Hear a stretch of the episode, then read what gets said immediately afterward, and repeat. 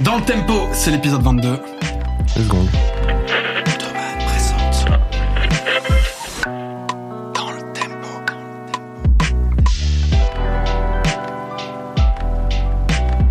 Bienvenue dans DLT. DLT, c'est le podcast des passionnés de musique. Vous le seul. savez. C'est vrai Le seul qui existe. Le seul podcast du monde, on peut le dire. Je suis avec mon gars Michel, vous venez de le voir, Chrono Musique. Salut. Ça va ou pas? Ça va. Je- je- J'allais dire alhamdoulilah, mais euh, Ouais, Non, c'est à plat fatigue. oui, non, ça-. Ouais. on est sur de la grosse, Ça grosse fatigue. Est-ce que c'est parce que tu, tu joues beaucoup trop à Street Fighter Ouais, oui, exactement. Je- là, l'annonce du 6, bah, j'en ai pas dormi. L'annonce du 6. Tout simplement. Parce qu'il faut dire un truc absolument incroyable, c'est qu'on reçoit aujourd'hui Un. PGM. un PGM, c'est vrai, de Street Fighter, et ça coïncide avec l'annonce de Street Fighter 6. Et ouais, ça a été annoncé aujourd'hui, ouais. Incroyable. Tout à fait. Parawan, les amis, on est très fiers euh, de te recevoir. Merci Salut, beaucoup. Merci. Ouais, Street Fighter, c'est grosse passion. Euh, ouais, ouais, passion euh, très C'est ancienne. désarçonné, là. Tu t'attendais pas à Ouais, je cette intro. m'attendais absolument là. pas à parler de street, ouais. c'est Mais on va parler de ça aujourd'hui. c'est le but de l'émission. Ouais. Street Fighter. Non, c'est ouais, c'est euh, jeux vidéo globalement, grosse passion. Ouais, ouais, jeux vidéo dans l'absolu, euh, ouais, c'est c'est- je passe pas mal de temps euh, à jouer en fait. Écoute, je suis malheureusement très mauvais à Street Fighter. Je, te- je peux te sortir tu vois, un petit quart de cercle et tout, mais ça va pas beaucoup plus loin. Même pas de demi-cercle. Demi-cercle, ça commence à être Ouais, plus difficile. tu vois, c'est deux fois plus. Mais heureusement, c'est pas de ça dont on va parler aujourd'hui. Euh, Donc, euh, Parawan, JB, on t'appellera peut-être JB durant l'émission. Comme vous voulez. En tout cas, euh, on voulait te recevoir absolument. Euh, D'une part parce que déjà, je fais un peu mon fanboy, j'aime beaucoup ta musique depuis longtemps. Donc ça fait vraiment plaisir de te recevoir. Et puis surtout, on avait un thème qu'on voulait aborder euh, depuis quelque temps, qui était celui un peu du, renouvellement dans une carrière artistique. Comment est-ce que c'est une nécessité ou pas? Comment on le vit en tant que musicien de se dire, ok, j'ai peut-être trouvé une recette. Est-ce qu'il faut que je la fasse évoluer? Est-ce que c'est si conscient? Est-ce que ça se fait naturellement, etc. Et tu as un profil tellement particulier, à savoir que tu t'exerces à, à- à plein de pratiques différentes dans la musique, plusieurs formes, etc. Donc tu nous paraissais euh, l'invité idéal pour parler de tout ça. Génial. Parfait. C'est aussi parce que je suis vieux en fait. hein. C'est parce que ouais. Et je l'assume d'ailleurs. Mais écoute, Allez. c'est l'expérience, c'est l'expérience. Voilà, c'est ça. Tu peut-être tu nous présentes un peu JB Parawan. Ah oui, attends, Euh, il faut que je sorte mes notes. hein. Je suis bah oui. désolé, je- je- c'est la drogue. Présentation de JB. Ça faisait longtemps, ça. Non. Allez non. Alors, tu es compositeur, producteur, DJ, réalisateur également. Tu es actif depuis plus de 20 ans, donc d'abord dans le rap, le hip-hop et ensuite la musique électronique et puis musique de film. Donc, tu t'es fait connaître avec TTC, ton frérot Tequila Tex, qui est ton. Il est toujours ton voisin ou pas ou... Ça n'est plus mon voisin. Enfin, c'est mon voisin. d'une autre manière parce qu'on habite à un autre endroit dans Paris chacun. Ok. Mais euh, je l'ai vu pas plus tard que l'autre jour. On a joué ensemble du rap, c'était très bien. Au Street Fighter, du coup, ou pas du tout? Non, non, on a joué dans un club, je veux dire. Ah, ok, d'accord. Ça- ça- Il, il tâte un peu tes quilles, euh, sur Street Fighter ou? Euh, il adore les jeux vidéo, on en parle beaucoup, mais pas spécialement Street Fighter. Ok. Donc TTC, mais aussi euh, toute la scène dite rap alternatif, euh, Mhm. les clubs des losers, les Swingles et Tutti Chianti. T'as fait quatre albums solo, euh, beaucoup de de singles. Tu es accompagné par des labels comme Institube ou Headbanger. Headbanger, il y a Mid que je salue. Bisous, mon oui, petit Mid. Oui, mon meilleur ami. et, et tu as aussi monté le label Marble. Euh, et tu es aussi producteur pour d'autres artistes comme Birdie Nam Nam ou encore Alizé. Tu as sorti deux nombreux Producteur régulier. producteurs réguliers. Ah, Tu tu n'as pas noté régulier, Salma? C'est vrai, j'aurais dû. T'as sorti de nombreuses BO de films, dont les films de Céline Sciamma. Naissance des pieuvres, Bande des filles, Portrait de la jeune fille en feu, etc. Et donc, t'as aussi, euh, tu es diplômé de la FEMIS, tu es réalisateur, et euh, tu as réalisé des courts-métrages et aussi dernièrement un long-métrage. Sacré CV quand même. Un sacré CV. TTC dans le club, salope, avec la foule, je suis guidé par ma gueule, ici ça pue trop la choute. Dire qu'avant j'avais été quelqu'un c'est fini. Baise les gens, une manière très personnelle d'affirmer ma croyance profonde dans la misanthropie. Ce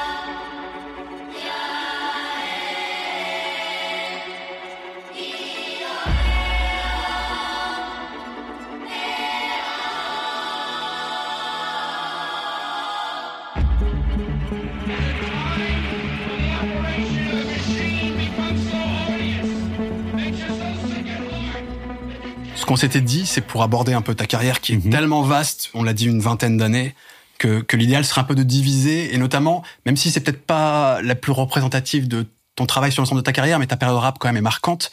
Ah ouais, elle est très importante, il faut Ouais. absolument en parler.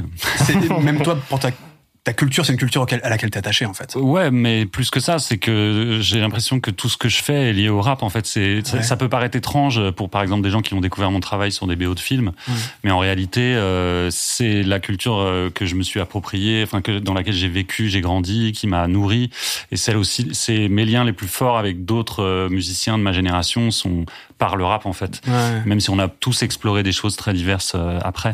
Mais euh, je, je pense au rap euh, tous les jours en fait. Ça peut, ça, ça s'entend pas dans, dans, dans le dans ce que je fais. Mais c'est aussi parce que je ne cherche pas forcément à à travailler avec des gens qui ont 20 ans de moins que moi. Tu vois, maintenant, euh, j'ai j'ai travaillé avec ma génération à l'époque en fait. Voilà. Ça faisait plus sens peut-être de travailler avec sa génération. Aujourd'hui, il y a peut-être plus un décalage. Ouais, après, euh, fun fact, il y, a, il y a deux ans, je crois, il y avait Necfeu qui m'avait écrit parce qu'en fait, il, avec à l'époque, avec tout leur crew, ils avaient, ils avaient un peu, il y a un de mes albums qu'ils avaient saigné, en l'occurrence euh, Passion, qui était sorti en 2012, Je les comprends. et il m'avait dit ouais, euh, il faut qu'on se capte pour faire du son. Bon, finalement, ça n'avait rien donné, puis c'était difficile de travailler à distance et tout ça, mais ça m'avait touché de me dire que quelqu'un euh, de, de cette génération-là pouvait avoir envie de, de faire appel à, à mes prods en fait. Et euh, pas plus tard que demain, en fait, je, je vais faire des, des beats de rap, voilà, avec Cool. un ami. Ouais, ouais. Pour commencer cette partie, euh, est-ce que quand tu prends un peu de recul sur ta carrière, cette période rap, etc., tu vois ça comme un peu des cycles, entre guillemets, ou est-ce que c'est plus fin que ça? Peut-être que c'est plus entremêlé tes pratiques différentes Ou est-ce que tu arrives quand même à dégager des périodes, des scènes des... Ouais, il y a des périodes. Alors déjà, moi, j'ai eu horreur de me répéter. Euh, et enfin, je veux dire dans ce que je fais, quoi. Une fois que j'ai fait quelque chose, euh, c'est pas, c'est pas parce que j'ai l'impression de tomber dans une recette, mais je, disons que je m'ennuie. En fait, je m'ennuie si je suis pas en train de découvrir euh, soit un procédé technique, soit une une école esthétique, euh, un nouveau mouvement, etc. Et, euh, et c'est pour ça en fait que j'ai toujours un peu pris le contre-pied du projet d'avant à chaque fois. Et, euh, et donc, euh, oui, oui, moi je vois à peu près des cycles, mais est-ce que c'est pas aussi un, un système de de renaissance en fait, c'est-à-dire de, de avoir l'impression d'arriver au bout, de, de s'essouffler dans un dans un travail et puis de, de reprendre goût à, à la musique d'une autre manière, euh, euh, sous un autre angle. Moi, j'ai l'impression que je le vois comme ça, comme des grands mouvements qui durent 3-4 ans, euh, et ça correspond souvent à une aventure avec un label, avec une certaine bande de potes, etc. Et Toi, ta euh, période bleue, ta période voilà, rouge. c'est ça. exactement. Tu rentres quand même professionnellement dans la musique, euh, si je dis pas de bêtises, en refilant des morceaux à Cut Killer. Tout à fait. Donc vraiment dans le côté rap. Ensuite, on l'a dit, TTC. Euh, tu produis euh, quand même dans le club, Mhm. qui est un, un gros morceau à l'époque. Mhm. Euh, Baise Légende, Club des Losers. J'ai même vu, Qui est une coproduction avec euh, coproduction Fouzati. Ouais, ouais, tout Ouais. à fait. Mm. J'ai vu aussi avec ATK, tout simplement. Mais alors, j'ai pas pu vérifier pour tout simplement Noir. T'as en vraiment fait, bossé avec eux euh, Alors, c'est pour être plus précis, c'est alors oui, j'ai bossé avec eux, avec Rolka et tout simplement Noir, TSN. Euh, en fait, on faisait des mixtapes qui s'appelaient Quality Streets euh, et j'étais le, un peu le producteur attitré, mais je n'ai pas, j'étais pas le seul producteur. Ouais. hein. Il y avait parfois des, des groupes qui venaient avec leur prod ou alors des, des morceaux sur des phases B comme n'importe quel mixtape. Euh, mais on enregistrait chez moi en fait énormément de gens et aussi dans un petit studio dans le 18e, dans une cave. Et il y a eu Diabus System, tout simplement Noir, qui sont passés par là, et beaucoup de, gens du rap français de l'époque, qui moi qui étaient des gens que j'écoutais depuis l'adolescence en fait.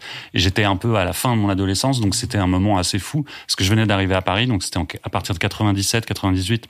Donc j'avais 18 ans. Euh, T'étais d'où à la base? Euh, en fait, j'avais grandi à Paris, mais j'étais parti à Chambéry pour mon- toutes mes années euh, collège, lycée, en gros. Et, euh, et c'est là-bas que j'avais vu dans le magazine L'Affiche Cut Killer recherche des sons. J'avais envoyé une DAT avec un petit graffiti d'un morceau que j'avais enregistré avec mes propres deniers dans un, dans un studio local avec que groupe de l'époque. C'était la monnaie à ce moment-là. c'est ça, c'était les écus même. c'est les écus. En fait, euh, et, on, et, et Killer, enfin, je sais plus, si c'était lui ou son assistante qui m'avait laissé un message sur mon téléphone fixe, tu vois, genre en 97 quand je suis arrivé à classe, Paris pour me dire ouais, on a trop kiffé le track. Et donc j'étais sur une des mixtapes freestyle avec mes prods, euh, voilà. Et euh, c'était ma petite entrée euh, dans ce monde-là. Euh, J'avais l'impression d'avoir un petit ticket pour. euh, J'ai découvert aussi euh, en allant à la radio Génération. J'avais un pote qui était animateur là-bas, donc j'ai beaucoup traîné là-bas. C'était aussi beaucoup l'époque où ATK euh, émergeait euh, et commençait à sortir des disques. Et euh, je me suis retrouvé petit à petit à fréquenter ce milieu, à faire des, des mixtapes, à placer des prods, quoi. Je, trou- je trouvais ça intéressant que ça passe par Cut Killer, que tu bossé aussi avec tout simplement Noir, parce que cette scène qu'à posteriori on parle, on parle parfois de rap alternatif, on pourrait en parler pendant des heures, ça, Mm. ça fait beaucoup discuter d'ailleurs, parce qu'il y a toujours eu cette complexité de d'une scène un peu à part dans le rap qui s'intégrait pas complètement, en tout cas elle n'était pas vécue comme ça par le public à cette époque-là, dans la culture rap historique peut-être. Euh, je sais pas comment toi tu- on pourra en parler brièvement, mais c'est intéressant qu'on parle de Cut Killer, de Tout simplement Noir, qui justement eux sont peut-être plus ancrés dans cette histoire du rap français, là où il y avait une forme de décalage euh, Mm. peut-être avec le reste, euh, avec ATK, Club des Losers. Enfin ATK c'est encore un peu Ouais, différent, mais en tout cas TTC. Surtout TTC, ouais, Club des Losers de manière assez extrême aussi. Et, et Après- pour autant, on voit que dans ton parcours, tu côtoyais quand même ces gens-là, donc c'était pas si, si divisé. Il y avait, il y avait un lien quand même. Mais moi, j'avais un peu le cul entre deux chaises, justement. Ah ouais. Tu vois, j'étais un peu le, le maillon entre différents, tu vois, l'école Quality Street, qui étaient des gens qui étaient plus axés autour de génération. Il y avait Globe, qui était un animateur de génération, et euh, qui avait beaucoup de contacts dans le rap français, disons, installés. Euh, et puis euh, j'étais fan de TTC avant d'intégrer plus ou moins le groupe et tout ça. Euh, donc je faisais le lien, je faisais aussi se rencontrer certaines personnes et c'était évidemment un plaisir de, de pouvoir enrichir toutes ces relations, mais c'était parfois compliqué parce qu'il y avait des gens qui ne supportaient pas, par exemple TTC. Mais là, tu disais tout à l'heure, depuis 20 ans, en fait, j'ai flippé en y pensant tout à l'heure, mais depuis 92, euh, à l'âge de 13 ans, j'ai commencé à bricoler mes premiers instruments, donc ça fait Parce 30 que ans. Et du coup, c'est vrai qu'entre 92 et 98, euh, 2000, l'époque où j'ai intégré cette scène, bah moi j'étais dans le rap américain, euh, j'écoutais que ça, DJ Premier, Pete Rock, euh, tout ce qu'il y a de plus euh, classique, canon, traditionnel, tu vois. tu que ton premier choc musical, on va dire, c'était Public Enemy. Public Enemy, ça Ouais. m'a traumatisé comme beaucoup de gens de ma génération. Euh, quatre- surtout le deuxième, le ouais, même le, je dirais le troisième album, 89, 90. Mes grandes sœurs m'ont fait découvrir le rap en fait, et euh, donc j'étais un peu trop jeune pour comprendre Public Enemy complètement. Mais c'est vrai que ça a été un, un feu d'artifice dans mon cerveau qui m'a fait euh, adorer cette culture instantanément et l'adopter quoi. Mais donc en fait tout, pendant toutes ces années-là, j'ai acheté des vinyles euh, de rap, tout ce qui est de plus conventionnel. Il y avait pas, c'est avec l'arrivée de Compagnie Flow, LP et tout ça, toute la scène indé américaine, euh, l'émergence d'un son qui arrivait aussi grâce à Internet en fait, les tout débuts d'Internet, que je me suis intéressé à, à cette scène qui était qui était pas si éloignée. Euh, DJ Premier avait fait un mix pour Haze euh, dans lequel il mixait euh, notamment des morceaux de Compagnie Flow et tout ça. Mhm. En fait, à New York, c'était beaucoup plus main dans la main que ce qu'on croit. Euh, en tout cas, il n'y avait pas cette séparation entre des gens qui étaient indés, donc soi-disant alternatifs, et puis des gens qui seraient la scène euh, officielle euh, du hip-hop. Quoi. Euh, il y avait juste plein, plein, plein de micro-scènes, comme ça a toujours été le cas aux États-Unis. Parfois, c'est c'est- local, c'est une question de géographie. Parfois, c'est une question d'esthétique. Mais c'est vrai qu'en France, nous, on avait mangé beaucoup de rap américain, un peu d'une autre manière, mais un peu à la façon des, euh, par exemple, euh, des X-Men, euh, tu vois, Time Bomb qui, euh, qui comprenait les paroles, qui traduisait les paroles et qui analysait. euh, Il y a un très bon livre de Kamal Osman qui s'appelle Time Bomb, d'ailleurs, que je conseille, qui décrit très bien tout ça. Et puis en plus, c'était une période où quelqu'un comme Hill, par exemple, rappait régulièrement aussi en anglais. Bien Enfin, sûr, il, bien il y avait encore cet exercice qu'on a complètement perdu, j'ai l'impression, aujourd'hui. euh. Bien sûr, revient, je j'ai pense que l'impression. Ah ouais? Moi, j'ai l'impression, ouais. En fait, tous les gens qui étaient... Euh, bah, Tequila Tech, c'était bilingue, il avait été à l'école bilingue et tout ça, donc quand- quand on a fait connaissance, lui, il était, euh, il avait, il était encyclopédique vis-à-vis du rap américain, vis-à-vis de ce qui se disait dans les morceaux, il parlait bien mieux anglais que moi et tout ça. Il y avait ce côté euh, vraiment tourné vers le rap anglo-saxon et, euh, et qui a créé pas mal de malentendus, parce qu'en fait, euh, en vrai, avec TTC, on, on était vraiment des, des fans authentiques de rap et on avait envie de faire du vrai rap. On n'avait pas du tout envie de faire du rap décalé ou du rap marrant, en fait. Qui vous a été Alors, reproché. Enfin, ouais, et pour, bah, bien sûr qu'il y avait un côté léger aussi, tu Ouais. vois. C'était, c'était plus une façon d'être honnête, je pense. C'était euh, euh, certaines personnes du groupe venaient absolument pas de, de citer et donc n'avaient pas envie de prétendre à une vie, euh, tu vois, qu'ils n'avaient pas, et donc euh, d'assumer le, le fait qu'ils avaient envie de parler d'histoires de meufs ou voilà, envie de parler de blagues de soirée, quoi. Pas nécessairement d'un vécu qui aurait été prétendument difficile, ce qui n'était pas le cas, quoi. Et, euh, et moi, ça m'a touché parce que j'ai passé mon adolescence à traîner avec des gars qui étaient en fait des gars de la cité, qui étaient plus ou moins les grands de la cité. Moi-même, je n'en étais pas, j'ai jamais prétendu en être. J'étais vu- j'étais là pour la musique, en fait. J'étais là, je venais d'un d'un autre milieu, d'un autre endroit, mais euh, on avait une, euh, on est devenus très proches. Hein, c'est des amis avec qui j'ai grandi. Et, euh, et à un moment, c'est vrai que j'ai pas eu envie de, de, prendre le costume du rappeur ou de la personne street, tu vois, genre qui n'aurait eu aucun sens. Et TTC, c'était une super maison pour ça parce que avec la caution et tout, ça se côtoyait entre des gens soit qui venaient de citer et d'autres pas. Et il y avait pas cette question en fait. C'était on s'intéressait au rap comme euh, un élément, on s'intéressait à la rythmique du rap, à la musicalité du rap, euh, à la culture euh, ou au graffiti par exemple, sans forcément le rattacher à quelque chose de social. Et ça, ça a été très mal vu parce que le rap français s'était beaucoup construit sur une revendication sociale, parfois même politique, et sur un ancrage dans, le phénomène des cités qui était très visible dans la pop culture de l'époque. C'est marrant parce que, d'ailleurs, je dis il tout à l'heure, je pensais, à- j'avais East en tête surtout. Mais bref, on n'a peut-être pas conscience qu'on n'a pas connu cette époque-là. Euh, Aujourd'hui, le rap, c'est tellement désenclavé, entre guillemets. C'est Mhm. tellement pluriel, tu vois, il y a tellement plein de formes de rappeurs. A... C'est vrai c'est faux, je trouve. Ah ouais? Ouais, je trouve que c'est, il y a quand même encore ce truc de, tu veux, tu peux continuer à faire cette distinction entre rappeur gaulerie Mm. et euh, bon, après, esthétiquement, je pense qu'on il y a une liberté qui est plus présente, tu vois. Mais euh, sur le propos, je pense que on n'est pas encore aussi libre que ce qu'on pourrait l'être. En fait, je pense que tu as raison, mais le marqueur serait, je dirais presque que maintenant on accepte, on, comprend qu'il y a des publics rap, Mhm. et pas plus seulement un public rap. Ouais. C'est-à-dire qu'on peut avoir plusieurs formes de rap et sans nier le fait que ça reste du rap. Ouais. Tu vois, alors qu'à l'époque justement, c'était la grande problématique de cette scène. C'est pour certains, c'était pas du rap, C'était pas du rap, ouais. Ouais. et que c'était terrible pour les acteurs de de cette scène eux-mêmes parce que eux, ils adoraient ça, quoi. Enfin, c'était ton cas aussi, etc. Ouais, bien sûr. Je pense qu'il y a plein de trucs qui jouent dans ce sens-là. Déjà, le fait que le niveau moyen d'anglais est augmenté, ça permet de- de comprendre aussi euh, euh, un Lil Wayne, tu vois, genre un, un Lil Wayne, un, type qui faisait les mêmes phases que Lil Wayne en français à cette époque-là, il était rap alternatif, tu vois ce que je veux dire Exactement. Parce le Tu viens de tout résumer en fait. Ouais, j'ai tout exactement dit, j'ai tout dit. C'est vrai, c'est exactement ce que j'essayais de dire avant, en fait. Tu l'as très bien dit. Ouais, Merci, c'est gentil. Mais pour moi, ce, ce truc-là a changé Mm. et, euh, et ouais, puis le, on en parle tout le temps, mais la démocratisation de la MAO, machin, etc. Tout le monde peut peut se mettre dans ce truc. Il y avait Ouais. aussi un clivage euh, stylistique qui était plus entre la, la musique électronique et le rap, tu vois. Entre le- ce qui était encore assimilé à plus ou moins de l'eurodance ou de la trance ou de la techno euh, qui euh, donnait des boutons à des gens comme Ayam, etc., qui se foutaient de la gueule de cette musique-là. Après, ils ont fait Electro Cypher. Exactement. je, je voulais pas faire la phase, mais c'est vrai qu'ils ont été un peu de mauvaise foi sur ce coup-là, parce que finalement ils ont pris un petit virage, mais mais euh, mais en tout cas je comprends. C'était très tribal dans les années 90. Moi dans mon lycée, c'était soit t'étais à part les skateurs qui avaient un peu un passe droit et qui pouvaient écouter aussi bien du punk que du rap par exemple,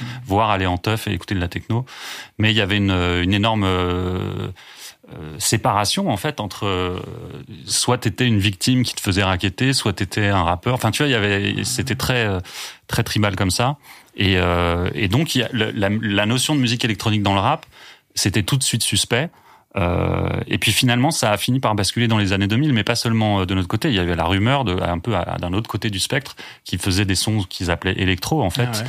Euh, mais c'est vrai que nous, avec TTC, on était très décomplexés parce qu'on regardait du côté de Warp, du côté de Lex Records, qui était la division hip-hop de Warp, par exemple, de Big Dada, sur lequel TTC, TTC était signé.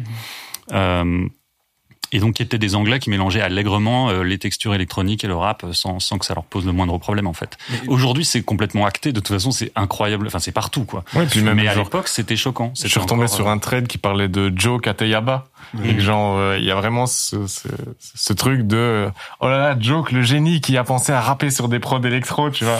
Un joke, C'était- il était sur Institut, qui était notre label. hein. Ouais, c'était, ils c'était le ah, ah, c'était très chaud, moi. Ouais. euh, J'ai beaucoup aimé ce que Joke a Grave, proposé. grave. Bien sûr. Mais c'était pas Mais- si novateur entre guillemets. Enfin, Oui. c'est- j'ai pas écouté ces morceaux, mais en, tout cas- en fait, ce qui est marrant, c'est que il y a presque une méconnaissance historique aussi de la musique parce Ouais, que. Mais le hip-hop, c'est hyper électronique. Mais dès- le- au début, c'était même considéré comme une musique électronique. Enfin, Totalement, bah, c'était de la 808 dans tous les sens. Ouais. ouais. t- t'avais des mecs. euh, en plus, moi, j'adore cette scène. Le, ce qu'on appelle l'électro aujourd'hui, l'électro-funk, en fait, à l'origine, c'est complètement issu aussi d'une culture hip-hop, euh, de d'essayer de faire la musique du futur. Mm. T'avais des, des Man Paris, des Nucleus, même sûr. Africa Bambata. Enfin, on, on est vraiment dans cet esprit de musique électronique dès le ça début. se mélangeait avec la bass euh, à Atlanta, à Miami. Et puis il y avait, euh, il y avait Masta Ace par exemple. Il y avait, enfin, il y a énormément de groupes euh, Cool Kiss, enfin, tu vois, genre euh, Digital Underground. Enfin, laisse tomber le, nombre de mecs qui ont expérimenté avec l'électronique très tôt. C'est juste que au tournant des, au début des années 90, quand le rap est redevenu new-yorkais après l'invasion, euh, après le mouvement West Coast, euh, il y a une sorte de réappropriation des origines euh, soul, jazz, que ce soit Mhm. côté Wu-Tang, côté premier Pit Rock, euh, qui a ramené ça à un truc ultra euh, justement canon, c'est-à-dire euh, l'histoire de la musique nord-américaine euh, dans, dans son côté un peu aristocratique, c'est-à-dire la, la grande élégance des, des samples des morceaux classiques. Euh, mais en fait, euh, les années 80 avaient été une sorte de tourbillon expérimental très électronique en vrai.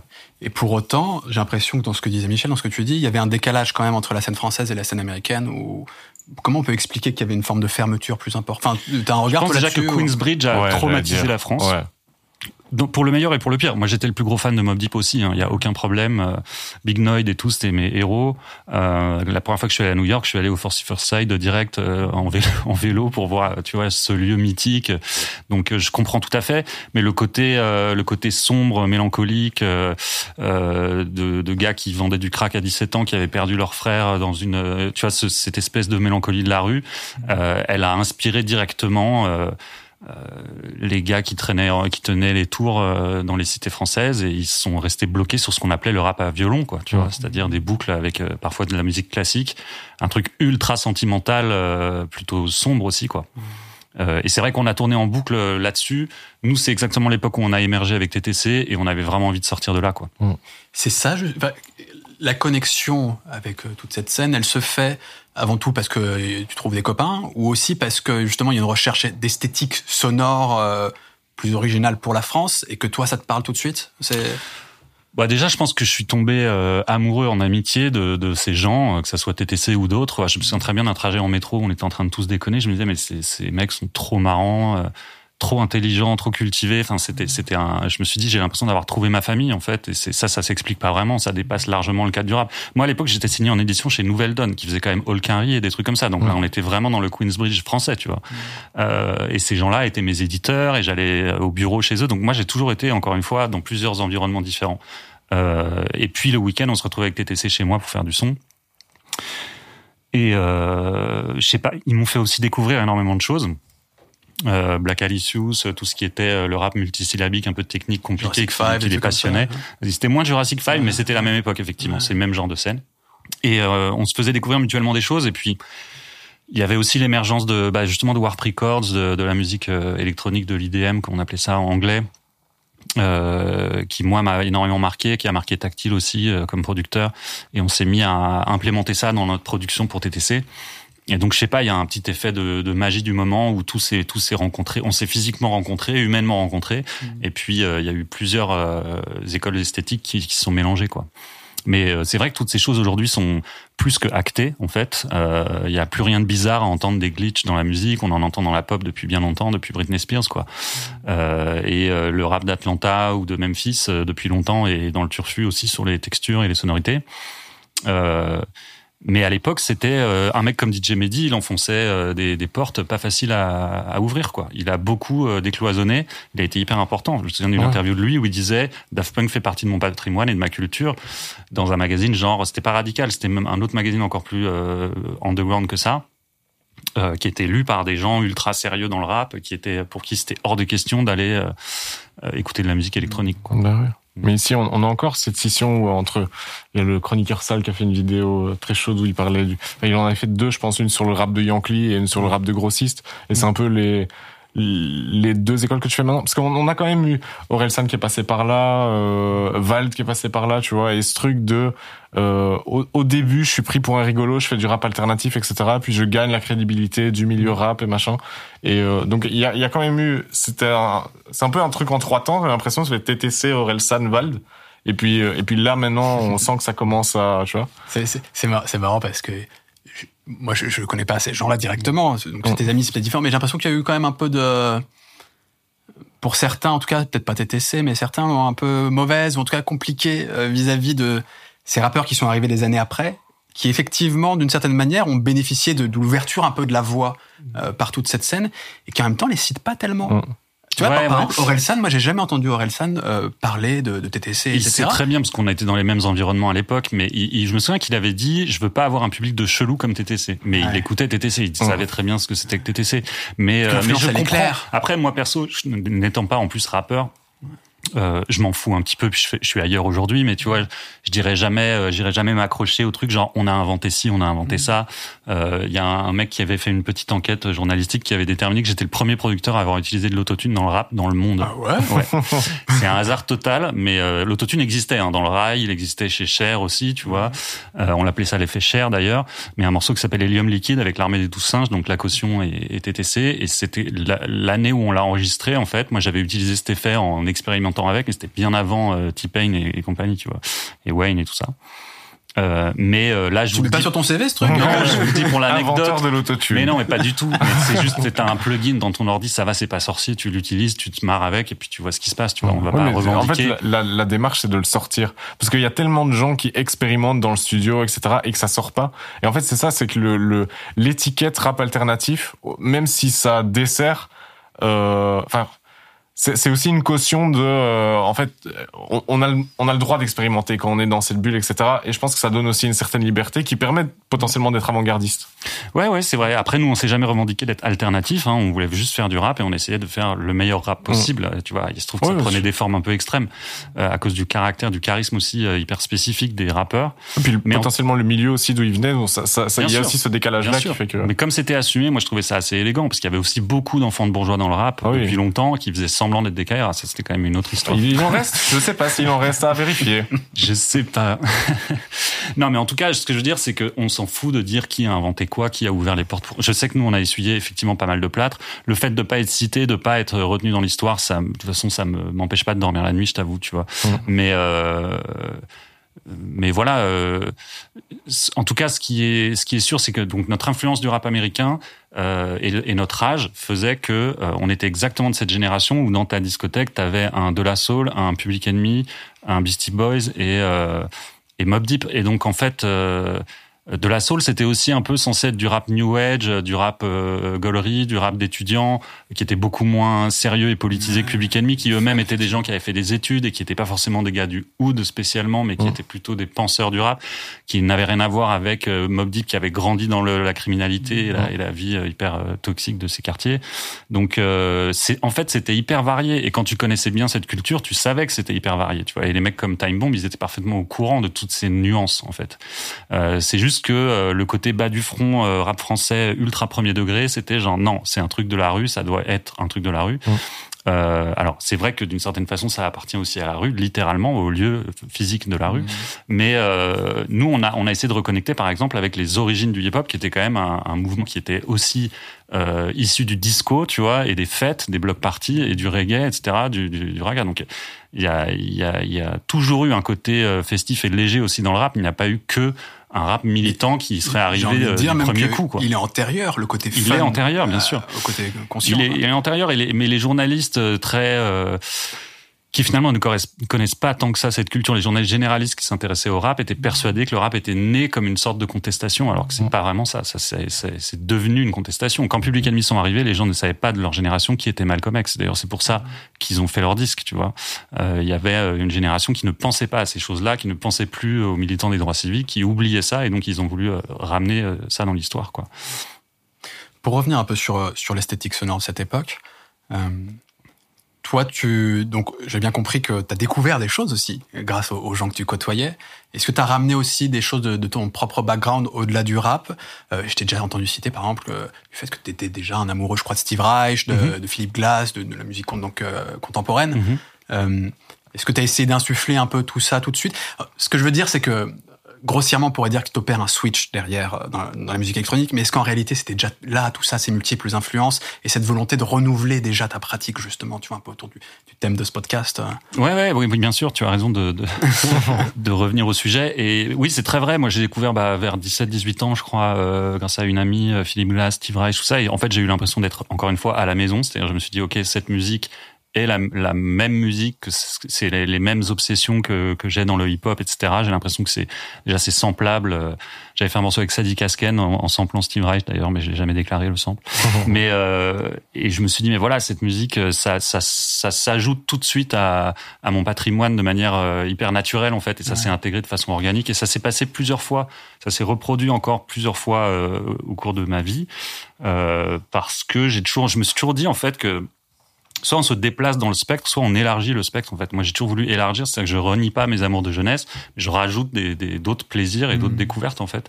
Donc ça a pu être euh, ça peut être aussi bien Ruchi Sakamoto que euh, Steve Reich ou euh, ouais des musiques de films euh, et pourquoi pas des groupes de punk etc alors que j'écoutais pas ça quand j'étais ado tu vois mais genre euh, euh, je me suis jamais euh, figé dans une posture qui était liée à une, une sorte de micro scène et qui m'empêchait d'en sortir en fait parce que ça je pensais que c'était une prison et je le pense encore Ça te parle, toi, j'imagine, ça, ce- Ah cette ben, volonté de... Ouais, moi, je m'identifie beaucoup à ce que tu dis là. Clairement, moi, je suis. euh, je, on se connaît pas, donc je, je sais pas trop ce que je fais, mais je suis, je suis compositeur sur mesure. J'ai commencé il y a une grosse dizaine d'années. Et euh, mon premier choc musical, c'était le rap. Mhm. Et puis, euh, à- quand il a fallu commencer à se dire qu'est-ce qu'on va faire, je me suis dit, tiens, il y a une section musique de film, machin, je commence à diguer la musique de film. J'étais déjà en vrai amoureux de John Williams avant bien tout ça, Mhm. tu vois. Et euh, donc, je, je navigue dans tous ces trucs. Et moi, j'ai planté un petit drapeau qui est, je voudrais bien faire la musique d'un Pixar avant mes 50 piges. Et d'ici là, ben, je prends toute l'expérience qui est bonne à prendre. C'est-à-dire, euh, là, ici, euh, j'ai la chance d'avoir un morceau qui tourne bien en radio. C'est trop cool. On essaye d'enchaîner, d'avoir ces trucs-là, d'avoir euh, cette expérience-là, euh, des trucs un peu plus ben, expérimentaux. On est sur une mixtape bizarre avec euh, des gens gauleries, des gens pas gauleries. On essaye de mélanger tout ensemble et de voir ce que ça peut donner.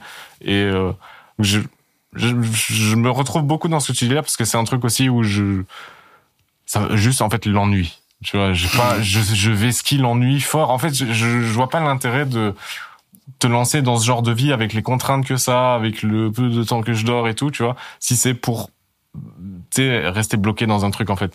Genre, euh, Et, en même temps, parce que pour sortir un peu de, de ta carrière uniquement, mais t'écoutes, j'imagine, plein de gens, et on voit bien, on a tous des exemples d'artistes qui ont une recette. Euh, et je crois qu'ils y sont attachés fondamentalement, c'est voir que parfois ils ont créé un son. Mais moi, je suis attaché aux artistes qui ont des recettes. En fait, c'est ça aussi. le truc de Ouais. ouf. C'est que je- ça, quelque part, j'admire et j'envie d'une certaine À fond. façon un mec comme Error Smith dans la musique électronique ou euh, à l'époque DJ Premier. Moi, quand j'avais 14 ans, c'était vraiment mon héros absolu. Je me disais, mais comment fait-il? Bon, déjà pour découper de manière aussi judicieuse à chaque fois ses samples et pour trouver les meilleurs disques et tout, euh, mais aussi pour avoir cette espèce de son qui est toujours, tu l'entends, tu le reconnais à la première seconde. Et Mm. du coup, il a été hyper imité et tout ça. Ce côté signature artistique qu'on voit aussi dans les arts plastiques, bien sûr, on voit ça partout de toute façon. Euh, ça me fascine. C'est juste, je ne suis pas comme ça. Je pense qu'il y a deux catégories d'artistes au moins, mais sans doute un million de catégories, mais au moins ces deux catégories-là, c'est-à-dire ceux qui ne peuvent pas se répéter parce qu'ils s'ennuient, parce qu'ils ont l'impression. Moi, j'ai l'impression d'être un imposteur si je me répète. C'est-à-dire que si je fais deux fois le même track, j'ai l'impression que je suis grillé, tu vois. Je me sens ridicule. Et je, je dois changer. Ça veut pas dire que j'ai jamais euh, fait deux morceaux dans la même vibe, tu vois, mais euh, J'aime bien le fait qu'il y ait des, qu'il y ait encore un peu des sortes de- d'intégristes de la musique qui fassent leur truc, euh, leur précaré et qui travaillent ce truc. Euh, en il y a plus, beaucoup de souvent, groupes moi, que j'ai aimés qui sont préférés. Ouais, en fait, c'est ça. Mais parce qu'ils ont un son, ils ont et puis mais c'est c'est deux façons de. Moi, je sais que je suis. Je me suis, je m'étais fait un peu la, la métaphore. Une fois, c'est comme si tu mettais de l'énergie dans un tunnel ou de l'énergie dans un, sur un papier buvard et que tu pars dans tous les sens. Moi, je pars dans tous les sens. C'est-à-dire que à la fois j'étudiais le cinéma, je faisais de la musique de film tout en faisant du rap. Enfin, laisse tomber, il y avait rien de cohérent. Euh, mais là, ça commence à, tu vois, après 20, 30 ans à faire ça. Euh, je, on, là, par exemple, on, fait- on peut faire une émission où on parle de mon travail comme une, une seule chose, tu vois. Mais genre, pendant longtemps, j'avais l'impression d'être euh, à personnalité multiple. Et ça prend juste plus de temps, ça demande beaucoup d'énergie, mais euh, au bout d'un moment, c'est bah, c'est- pour moi le seul moyen de pas m'ennuyer. Euh, et, c'est vrai que le rap a été euh, matriciel pour moi parce que j'arrête pas de citer tous ces producteurs, notamment new-yorkais des années 90, mais il y a beaucoup de samples et des samples qui qu'ils allaient chercher dans des dingueries, dans des disques. Euh, que ça soit par exemple Thief of Ba- Baghdad qui est le sample euh, qui est une BO qui a été samplée pour Represent de Nas produit par Premier euh, c'est une BO obscure euh, tu vois euh, il a trouvé le petit sample un peu mystique euh, oriental ça n'est qu'un exemple, mais tu vois, Pete Rock, il sample Soft Machine euh, quand il fait un remix pour Jamal de Illégal. Ça m'a fait découvrir aussi, euh, tu vois, j'a- j'allais diguer des trucs pour trouver des samples et j'ai découvert aussi cette musique-là. Et ça, c'est un portail hyper important quand tu t'intéresses au rap, à mon avis, plus que d'autres formes de musique. Euh, en tout cas, toute la musique basée sur les samples, c'est que ça te fait découvrir. Bah, moi, j'ai découvert la musique noire américaine comme ça, tout un héritage, euh, la soul, etc. Et Aujourd'hui, j'ai l'impression que c'est ma culture parce que j'ai grandi dans des dans la musique qui a samplé ça, quoi. Et donc, ça ne cesse de, de s'amplifier, de s'enrichir, et tous ces producteurs que, que j'ai cités euh, ont toujours puisé dans, dans, dans des sources très différentes, en fait, euh, et ont élargi euh, ma perception de la musique, quoi. Pour revenir à cette histoire de renouvellement, j'entends bien que vous appréciez, moi aussi d'ailleurs, des artistes parce qu'ils ont trouvé leur son, et même s'ils se, ils se répètent, entre guillemets, bah, c'est même presque pour ça qu'on les aime. Mhm. En même temps, ça a aussi une certaine limite, ça. C'est-à-dire qu'on, je pense qu'on a tous nos artistes, on s'est dit, putain, mec, t'as fait dix fois le même album, Mhm. c'est bon. Euh, t'as 50 ans maintenant, peut-être arrête tout court au lieu de continuer comme ça. Qu'est-ce qu'on fait à ce Ouais. moment-là? Est-ce qu'on doit- est-ce qu'il n'y a pas quand même une, presque une nécessité parfois de faire évaluer, évoluer une, recette, quoi? Parce que Et je me souviens d'une interview de EPMD à la sortie du- des 10 ans du un petit coffret CD que j'avais acheté de Def Jam euh, où il disait euh, pour nous le enfin c'est un journaliste en fait qui parlait du travail d'EPMD et qui disait pour eux le, le le morceau de rap est, comme un, mur sur lequel on fait un graffiti, c'est-à-dire qu'on va on, on va écrire que notre nom et on va repeindre par-dessus, on va changer le style à chaque fois, on va changer les lettrages, on va updater le travail sur les couleurs, on va améliorer la technique à chaque fois le même. que EPMD refaisait et la- le même morceau à l'infini. C'est vrai qu'EPMD ne samplait que les mêmes gars et faisait les mêmes morceaux à l'infini. Il samplait Troutman, etc. Euh, Premier disait la même chose sur Moment of Truth. Il disait on, on a notre formule. Non, c'est euh, Guru qui disait ça. On a notre formule, mais on l'update à chaque à chaque euh, disque. Et tu sens le passage du temps à travers cette espèce d'update, mais il y a toujours les mêmes sources, il y a toujours le même geste derrière, quoi. Euh, et donc, euh, il y a c'est- deux façons de voir une carrière. C'est-à-dire que moi, je me suis toujours dit très jeune, je me suis dit à 80 ans, 90 ans, à 100 ans, je veux faire de la musique. Tu vois, je veux continuer, je veux que ça s'épaississe, que ça continue tout le temps. Euh, là, les carrières dont on parle, IPMD à 15 ans, ils avaient déjà un, un numéro 1, tu vois. Donc, euh, enfin dans le rap, je veux dire, euh, c'est des des fulgurances en fait. C'est des gens qui ont arrivé, qui, qui sont arrivés, qui ont marqué une génération, qui ont tout changé. Et beaucoup de producteurs de Memphis aussi euh, autour du mi-temps des années 90 euh, ont apporté ça. Euh, moi, je me suis jamais vu comme ça. Je me suis toujours dit, euh, je veux voguer, euh, naviguer. La vie est courte, mais longue aussi. Elle est large. On a envie de- de- d'aller vivre ailleurs, d'aller voir ailleurs, etc. Donc, euh, euh, en arrivant à la fin d'un cycle, pour revenir au sujet, à la fin d'un cycle rap, euh, ben, tout simplement, ça m'amusait moins aussi d'aller enregistrer des rappeurs. J'avais rencontré des gens avec qui j'avais vécu des choses extraordinaires, mais je me suis dit, bon, je pourrais capitaliser là-dessus et en faire une sorte de formule et être producteur en studio. Peut-être que je pourrais m'éclater là-dedans. Mais euh, quand Céline Sciamma me demande, qui est par ailleurs une de mes meilleures amies, me demande de faire la musique de son film, je lui dis j'en suis incapable. C'est la raison pour laquelle j'y suis allé, tu vois, parce que je me sentais pas capable de le faire et que c'était là que c'était dangereux, c'est là que ça devenait excitant. Euh, de la même manière, faire de la musique électronique, aller jouer dans des clubs, apprendre à jouer autre chose que du rap, parce que j'avais toujours été plus ou moins DJ, mais de rap, quoi. Apprendre à jouer euh, de la house, de la techno, etc. Euh, ça a été aussi un challenge, ça a été aussi quelque chose de difficile, qui m'a fait sortir de ma zone de confort et qui m'a fait apprendre et vivre aussi d'autres choses, quoi. C'est marrant parce que dans cette idée un peu de de recette qui n'évolue pas j'ai l'impression que j'arrive pas encore ça à l'appliquer au rap. Si à la limite je pourrais l'appliquer à IAM ou à, ou à Joey Star quand il, quand il sort des trucs ces derniers temps, ça me touche plus. Ça marche Mm. plus pour moi. Le dernier off, c'est compliqué. hein. Ah ouais. C'est dur. Hein. Non, mais les carrières dans le rap ont toujours été courtes en fait. Moi, je m'attendais pas, à, à- par exemple, d'abord, je pense, m'attendais pas à avoir une carrière. Je pense pas vraiment avoir une carrière. C'est une sorte de construction étrange. Pour moi, ça reste un hobby d'une certaine façon. C'est une passion en tout cas. Mais euh, je, je- de- en grandissant, euh, on se désintéressait d'un groupe après son deuxième album. hein. Je veux dire, euh, premier album, deuxième album. Après, c'était euh, trop vieux, trop fini, tu vois. Et genre, euh, euh, même même des groupes comme Mob Deep que j'avais porté au nu. À un moment, j'étais alors vas-y, ils ont ils ont claqué le truc. Avec le recul, je me rends compte qu'en fait, ils ont eu une carrière assez longue, mais euh, mais je m'attendais pas. Pour moi, c'était deux trois albums maximum, quoi, tu vois. Et c'était comme Ouais. une fatalité. Je sais pas si cette fa- moi j'ai jamais accepté cette fatalité, mais mais c'est vrai que dans un style, pour être pertinent dans un justement sur ce fameux précaré, dans cet espace-là qui est limité, euh, c'est compliqué de tenir longtemps et de se renouveler, quoi. Oui, et puis souvent, genre, j'ai l'impression que ce qui pop, c'est des objets musicaux qui ont une cohérence totale. Tu vois, c'est une forme qui va avec le fond. Et en fait, si tu changes ni l'un ni l'autre, et surtout que genre en vieillissant, en vivant d'autres expériences, t'es amené à changer le fond normalement, tu vois.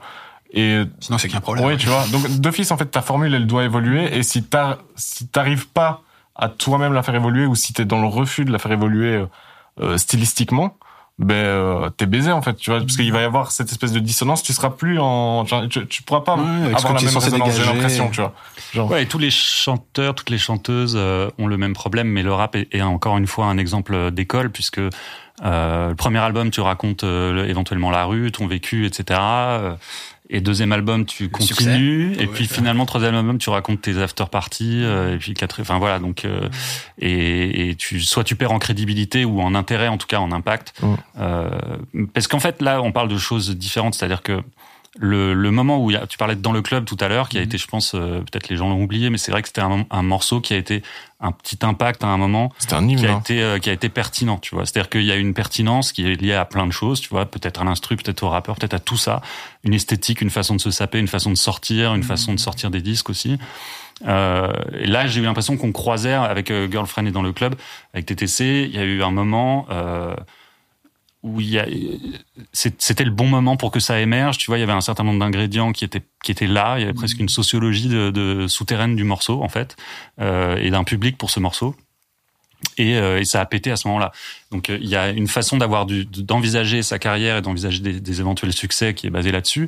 Puis il y a une autre façon qui est plus sur le long terme, celle à laquelle je je, euh, je m'attelle aujourd'hui. Tu vois, c'est de faire des choses que tu que tu penses durables et qui sont pas forcément des, des événements de pop culture ou des, des hits, des trucs qui vont euh, faire changer le cours des choses esthétiquement. Par exemple, c'est ce que je, là je me prétendrais pas aujourd'hui euh, changer le, bouleverser le game du rap en, en produisant des rappeurs demain. Tu vois, genre je n'ai pas cette prétention parce que je sais très bien que c'est aux gens de 17 à 25 ans de le faire et ils ont raison et c'est c'est sain et c'est comme ça que la musique se renouvelle.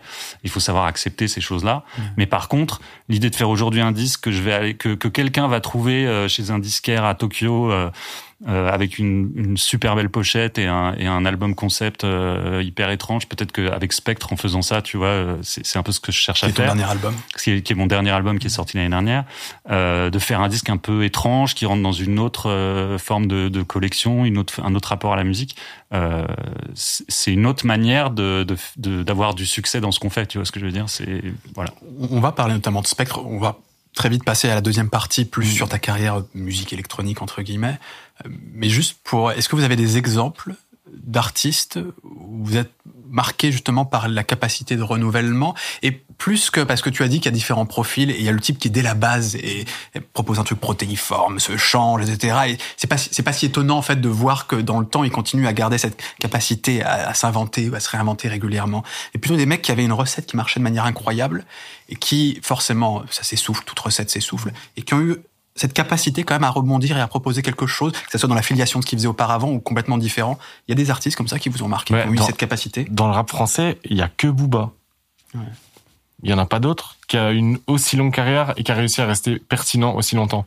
Après là, c'est Ouais, c'est un bon exemple. là ça devient vraiment compliqué. Là maintenant, euh, moi ça fait euh, quand t'as entendu 50 fois euh, Neuf de Yveron avec un titre différent, bon, tu vois, ça devient. Après, si, Mais Ouais. tu dis pas, il a rien à foutre ici non plus. Enfin, tu vois, il, Non. pas, encore atteint ce décalage-là non plus, tu vois. Là, moi, pour moi, il y arrive. Là maintenant, Ouais. on est vraiment à ce truc où Booba finito. Hein, euh, mais euh, ça a duré archi longtemps et euh, ça a été fait avec une, euh, je sais pas. Une élégance, le mot est fort, tu vois. Mais euh, mais je trouve qu'il y avait quand même quelque chose de. euh, c'était très malin la manière dont c'était fait. ouais, extrêmement Et- malin, mais il est assez brillant. euh. Ouais, ouais. Et ça, ça, il y avait, tu sentais pas vraiment de dissonance, tu vois. Et c'est là que maintenant, là, euh, tu vois, sur les gens sur Twitter qui commencent à se dire, mais il a 42 ans, ce bâtard, euh, arrête de faire le, tu vois, le type de, il est temps de dire d'autres choses, tu vois. Et je pense que lui, il commence à le sentir aussi. hein. Mais, euh, Moi, je dirais que André 3000, tu vois. Oui. Mais bon, c'est aux États-Unis, quoi. Mais l'ampleur de sa carrière, euh, le fait que, pour moi, c'est un peu un Prince aussi, tu vois. Mais Prince aussi, c'est un exemple. Hein, de, euh, C'est-à-dire que c'est protéiforme, il est parti dans plein de directions, il a révolutionné des choses. En même temps, il est parti, il a été aussi acteur, il a, il est parti dans quelque chose de plus musical. Il a pris des risques. Il est, en même temps, il est fan de Square Pusher, tu vois. Enfin, c'est, c'est un, c'est un, il a un côté fou de toute façon. Hein, Et il y a mais une particularité aussi, c'est peut-être que c'est pas tout à fait pareil les profils qui émergent au sein d'un groupe et puis qui ensuite ont leur propre euh, chemin. Mm. Et je pense que ça amène aussi à avoir une autre réflexion, ça. Mm. Non, je. Ouais, bah après les groupes souvent quand t'es dans des groupes et, que c'est- et notamment quand t'es jeune, il y a une frustration parce que t'es pas d'accord avec les décisions qui sont prises. Alors soit ça se passe très bien, mais en général ça se passe très bien pendant quelques mois, tu vois. Et, le reste, c'est on l'a vu avec Get Back sur les Beatles, tu vois, le documentaire, euh, y a, où t'as l'impression que c'est un groupe tout pété alors qu'ils ont encore, tu vois, c'est c'est le meilleur groupe du monde à ce moment-là. Mais euh, il y a toujours un moment où, les, où, où t'as ta frustration et t'as tes envies de projet solo et euh, et moi, je sais que j'ai toujours eu dans, dans un coin de ma tête des envies solo parce que je me suis dit non, mais là, c'est pas possible ce qu'on fait avec le groupe. Je parle pas de TTC, mais avant ça, quand j'étais ado, genre là, on c'est pas c'est pas la direction où je veux aller, etc. Et euh, un mec comme Booba, il était dans plein de crews justement, et puis euh, il était dans Lunatic, mais pas seulement. Il était aussi avec les Sages Pro avant et tout ça.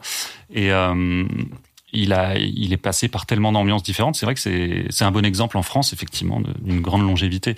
Mais en gros, euh, les skills qu'implique le rap, parce que là on parle de rappeurs, c'est, autre chose. Tu vois, si, si tu penses à des musiciens américains comme Quincy Jones par exemple ou Stevie Wonder, enfin c'est fini. Tu vois, eux là, Quincy Jones, t'as l'impression que le mec il a plié le game dans toutes les catégories possibles, que ce soit l'orchestration, le jazz, faire les plus gros tubes de la planète avec Michael Jackson. Enfin laisse tomber quoi. Oui.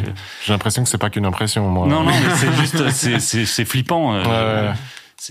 Là, c'est des gens qui ont une, qui sont capables à un point, tu vois, qui ont une palette d'une richesse folle. Mais quand je parlais des carrières courtes, je pensais à, tu vois, euh, ouais, un, un groupe qui arrive avec un son, euh, tu vois, avec une esthétique, et puis pendant deux ans, ça excite tout le monde, et après, on passe à autre chose. Euh, Moi, je trouve Skrillex, il y a eu ce truc où, euh, tu vois, pour moi, il a réussi à durer étonnamment longtemps hmm. par rapport à la, à la révolution que ça a été. Tu vois, genre, il y a vraiment ce truc où quand Skrillex est arrivé, moi, c'est vraiment le début où je commence à un peu produire de la musique électronique.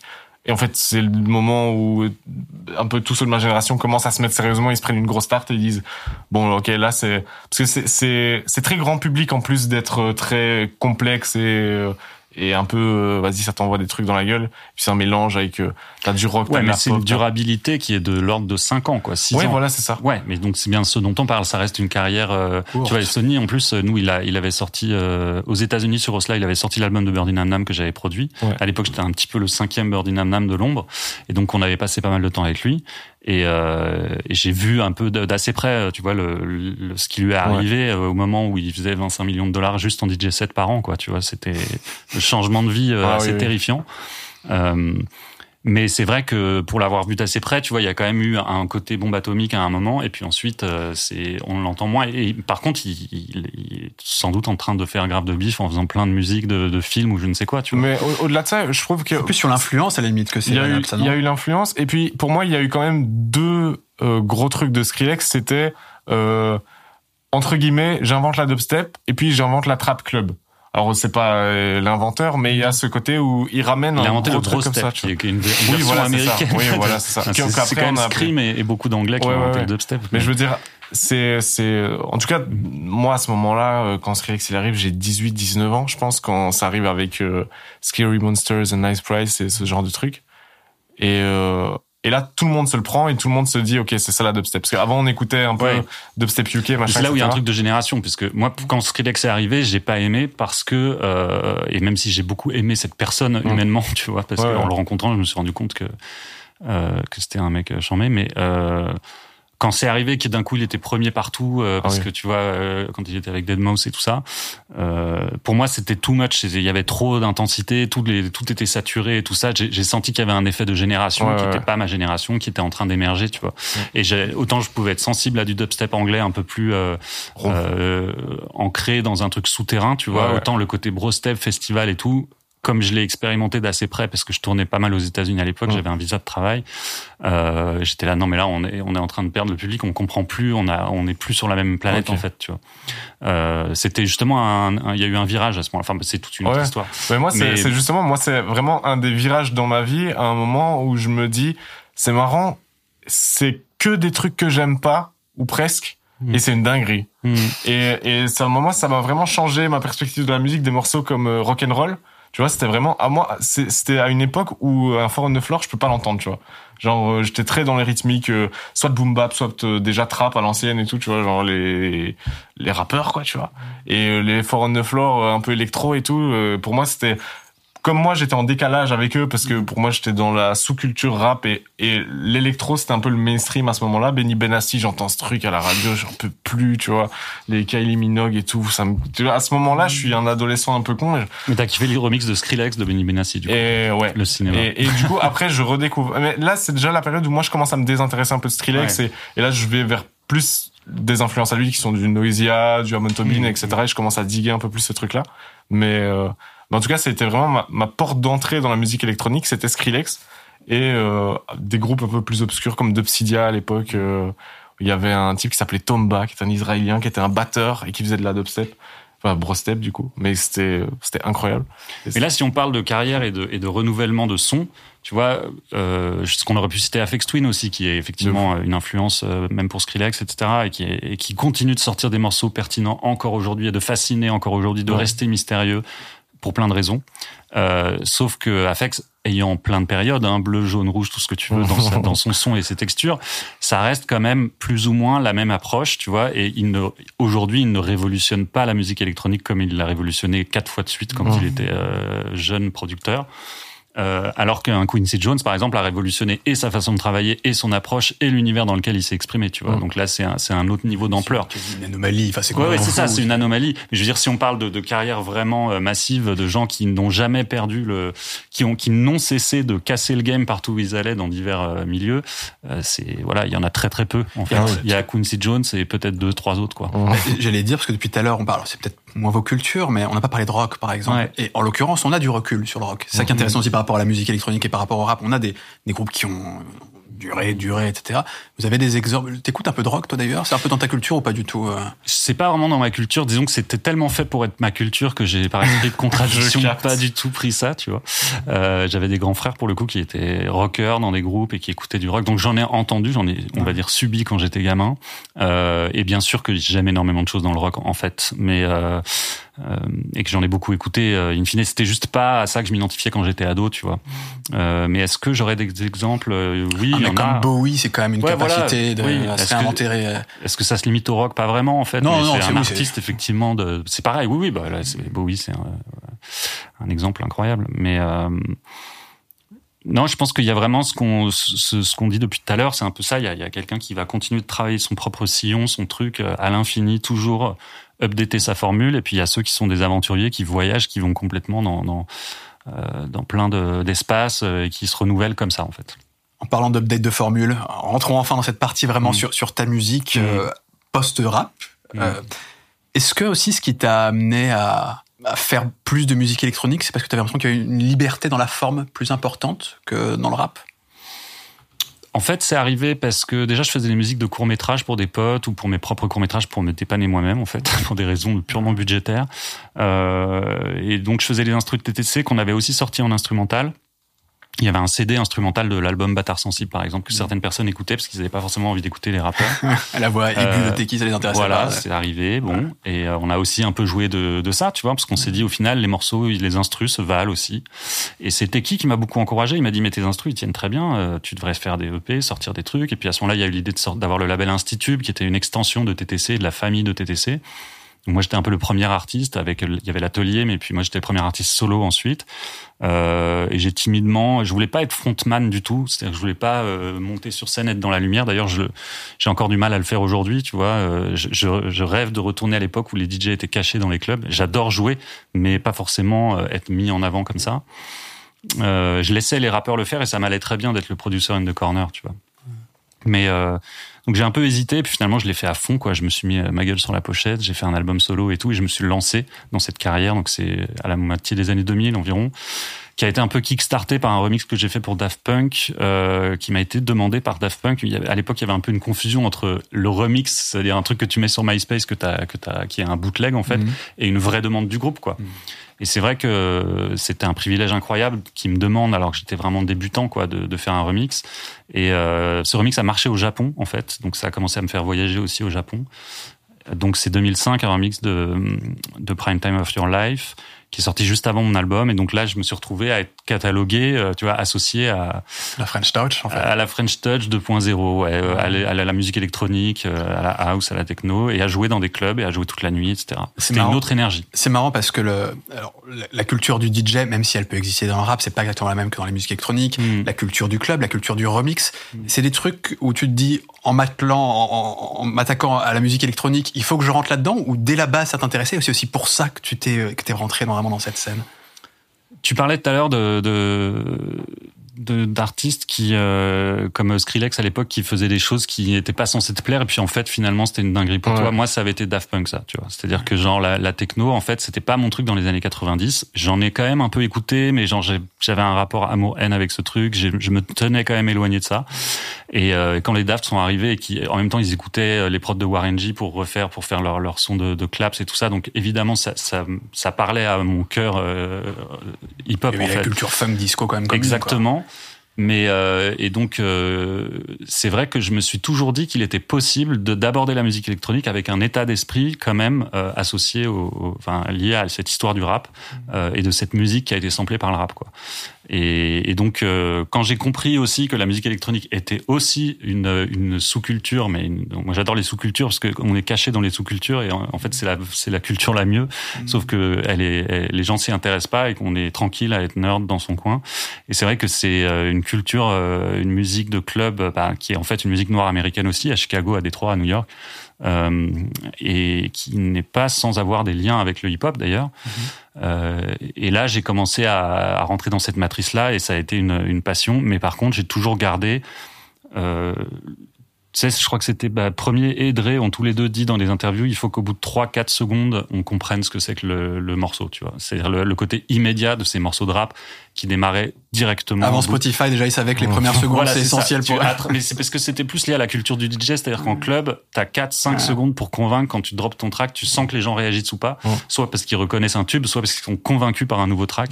Et j'ai toujours eu ce côté non progressif, tu vois. C'est-à-dire que je, j'avais fait euh, des morceaux de musique électronique qui étaient directement dans l'impact ou dans- dès les premières secondes, t'avais la boucle. je- c'est c'est pas l'essentiel de ta musique. Moi, je la trouve assez progressive aujourd'hui. Si finalement, oui. Aujourd'hui, Ah, non mais je te parle de quand je me suis mis à faire de la musique électronique. ouais. C'est mon angle, c'était ça, c'était d'avoir toujours un côté. Un mec comme DJ Fids aussi qui était dans, dans notre entourage avait avait ce côté-là.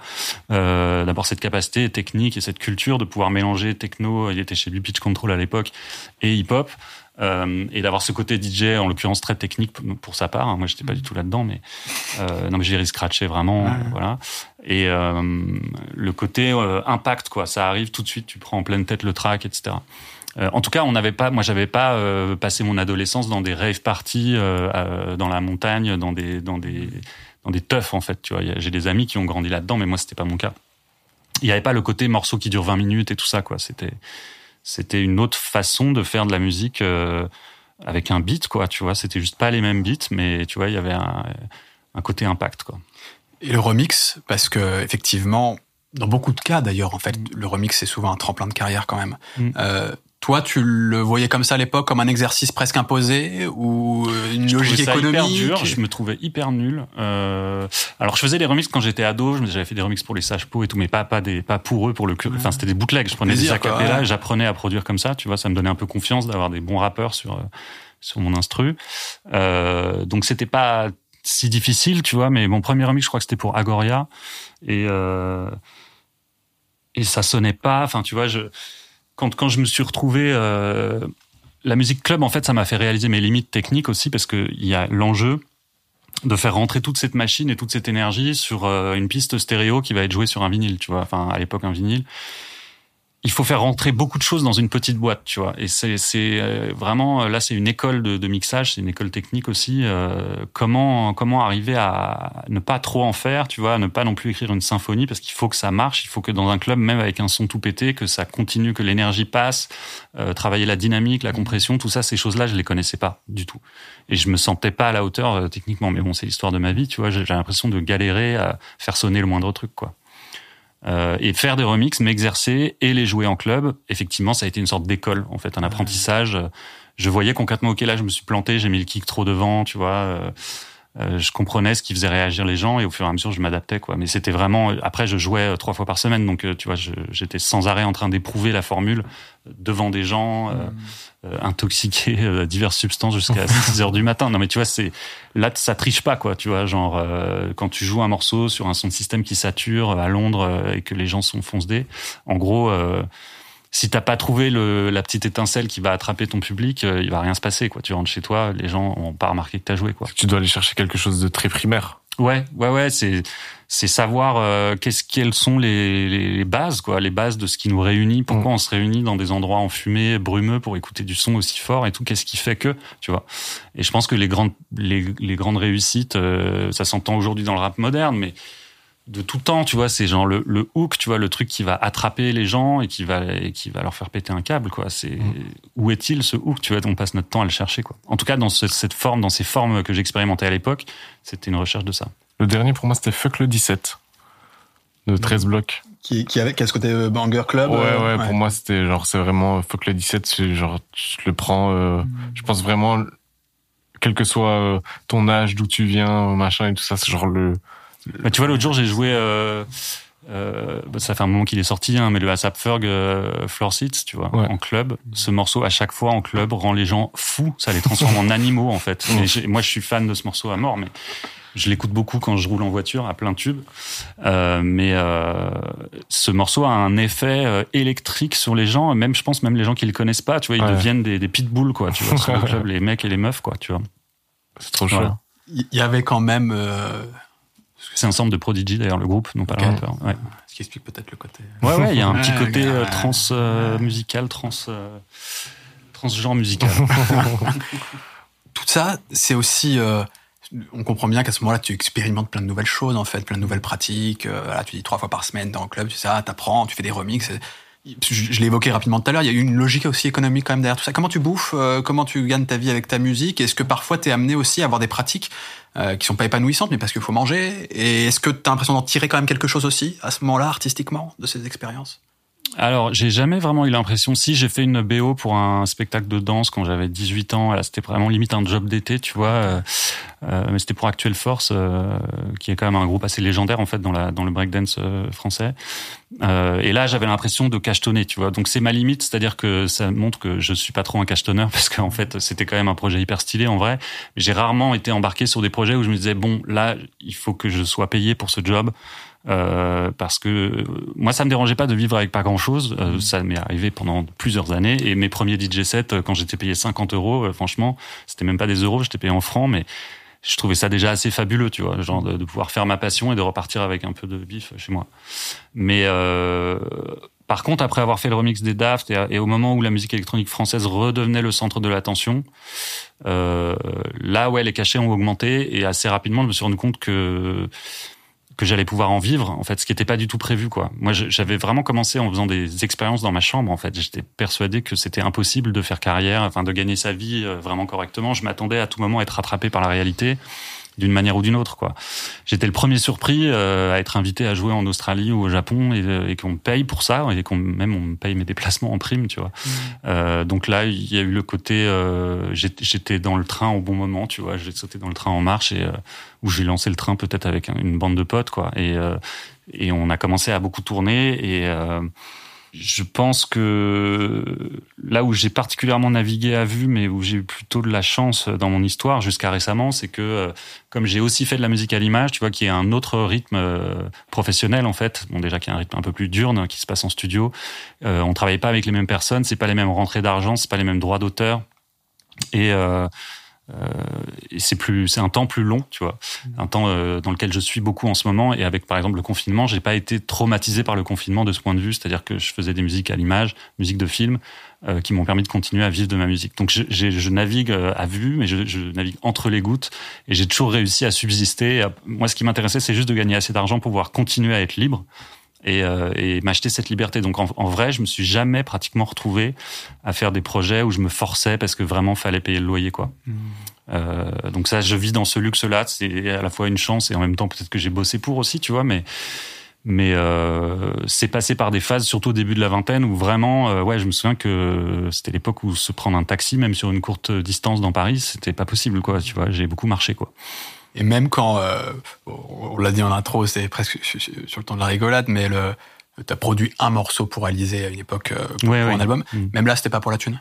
C'était qu'il y avait Ah une, non, non, y avait une volonté thune. artistique. Alors, déjà parce que moi je trouve qu'il y a des morceaux d'Alizé fantastiques. euh, alors c'est une histoire compliquée, leur relation avec Mylène Farmer, Boutonna et tout ça, mais il y a des trucs de compo, de une œuvre hyper finalement assez dark, assez ambiguë, hyper complexe. euh, elle a été beaucoup. C'est un peu quand on revisite cette histoire, on se rend compte qu'elle était quand même sexualisée, instrumentalisée de manière assez bizarre. Ah oui, oui. Mais c'est vrai que quand j'avais, nous, moi j'avais son âge en fait, et du coup, euh, ou un peu plus à peine, tu vois, mais genre, c'est vrai que quand elle est arrivée comme une sorte d'objet de, pop comme ça, euh, fou, euh, bah, Afex Twin le jouait dans ses sets, hein, il jouait Moi Lolita, tu vois, c'est, bon, euh, c'est pas non plus Dieu, hein, c'est pas lui qui décide, mais nous, avec Teki, par exemple, on, on kiffait Gourmandise, tu vois. Euh, et donc, euh, quand Jérémy Châtelain est venu, à la base, il est venu me chercher pour un remix, en fait, puis on a fini par faire une réunion avec tout le label, on a ramené plein de gens.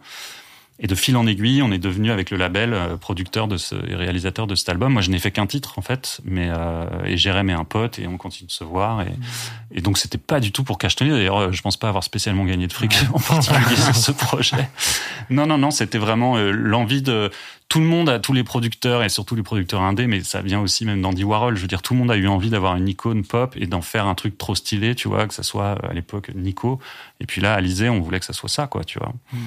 Et au-delà de, de l'icône pop, j'ai lu dans une interview, tu me dis si c'est bien interprété, mais que tu as longtemps quand même eu aussi ce fantasme qu'ont beaucoup de musiciens d'avoir un peu le banger, un peu le tube quand même, et d'être dans cette recherche aussi de se dire je veux pas faire que ça, mais je veux qu'il y ait un moment ça dans ma carrière. Tu dis que t'en es revenu d'ailleurs. Euh, Il y avait quand même cette volonté, par exemple avec Alizé, c'était le cas? Tu t'étais dit aussi c'est peut-être l'occasion d'avoir un, pas un de tube? faire un banger. euh, Non, mais à des moments, j'ai eu envie de faire des bangers, mais mais tu vois, enfin, on a toujours un peu envie, notamment quand on joue dans les clubs, on se dit qu'est-ce que je vais pouvoir jouer qui va rendre les gens ouf ce week-end en fait, et comment je vais aussi impressionner mes potes, parce que c'est ça le truc, c'est qu'on essaie d'impressionner ses amis, euh, son entourage proche, d'autres musiciens, etc. Moi, que ça soit Surkin, Bomo. euh, Ouais, et puis il y a- il y, a ce truc aussi, j'ai l'impression où euh, la musique, ça existe pas sans public. Ouais. Et donc ce truc de vouloir...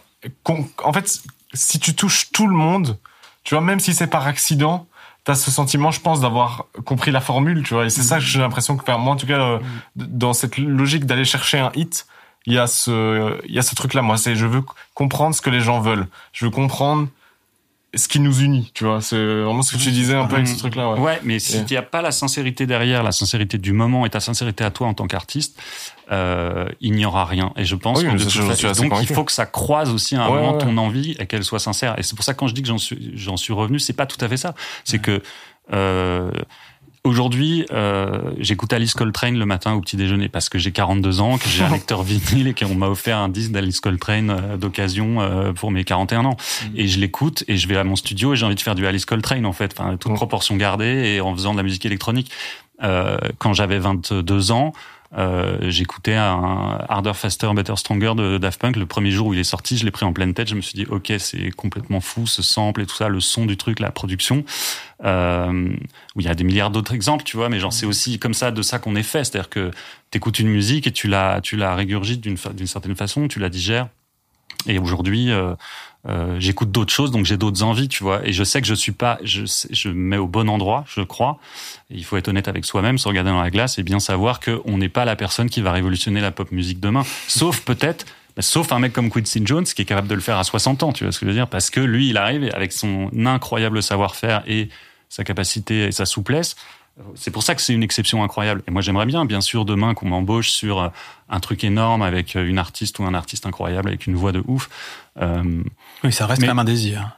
Ouais, mais ça me fait marrer. Par exemple, Dua Lipa, elle m'avait demandé un remix, tu vois. Et figure-toi, elle me parlait sur Twitter. Mais ben, à l'époque, elle avait pas du tout blow up. Et d'ailleurs, je me souviens que euh, son manager disait, vous allez voir, elle, ça va vraiment, ça va vraiment exploser. J'étais là, alors, franchement, on me l'a dit tellement de fois cette phase, tu vois. Et j'ai Je fait un remix. beaucoup de gens un- étonnamment qui ont mis des stops à Dua Lipa. euh. ouais, c'est Et en fait, elle m'avait demandé un remix. Et elle était trop cool. Elle m'avait tagué machin et tout. On avait échangé euh, et j'avais Mm. fait son remix. Mais c'est un remix d'un morceau mineur du début de sa carrière, tu vois. Et après, quand euh, tu vois, et est-ce qu'aujourd'hui, si euh, elle me redemandait un remix, tu vois, comment je me sentirais? Je sais pas, parce qu'en fait, cette musique-là, finalement, est-ce que je sais la faire? Non, pas vraiment, tu vois. Et euh, si demain, je compose une grille d'accords et que, et que et que Dua Lipa vient chanter dessus et fait un truc de fou, pourquoi pas? Mais il faut vraiment que ça soit un truc sincère. Il faut vraiment que, sinon il, il se passera rien, tu vois, parce que l'histoire des tubes, et y compris des tubes qui se font au hasard, ce qui est le cas de beaucoup de tubes en fait, c'est toujours un peu des bizarreries, c'est toujours des histoires étranges. Quand tu parles avec les gens dans les studios, euh, je me souviens que Renaud Le Temps m'avait parlé de euh, Je ne t'aime plus mon amour de Manu Chao, par exemple. Tu vois, il disait en fait, le mix on l'a fait à l'arrache, ça sonnait pas vraiment, le morceau est trop bizarre, il a pas de structure et tout, le truc il a tellement pété à l'époque, tu vois. C'est complètement pas la même musique, hein, on parle d'autre chose, mais d'un truc qui était littéralement en rotation permanente dans les radios européennes à l'époque. Euh, Il y a toujours des accidents comme ça, il y a moi, je je crois pas beaucoup euh, au scénario de la grosse machine calculée pour que ça marche en fait. Et à chaque fois que ça a été le cas, même même Start Me Up des Rolling Stones, tu vois, c'est un peu pété en fait. Tu vois, c'est Mhm. pas c'est pas leur bon morceau aujourd'hui. C'est pas ça qu'on a envie de ressortir. Quand quand vraiment un un morceau a été conçu pour euh, pour plier la planète en deux, tu vois.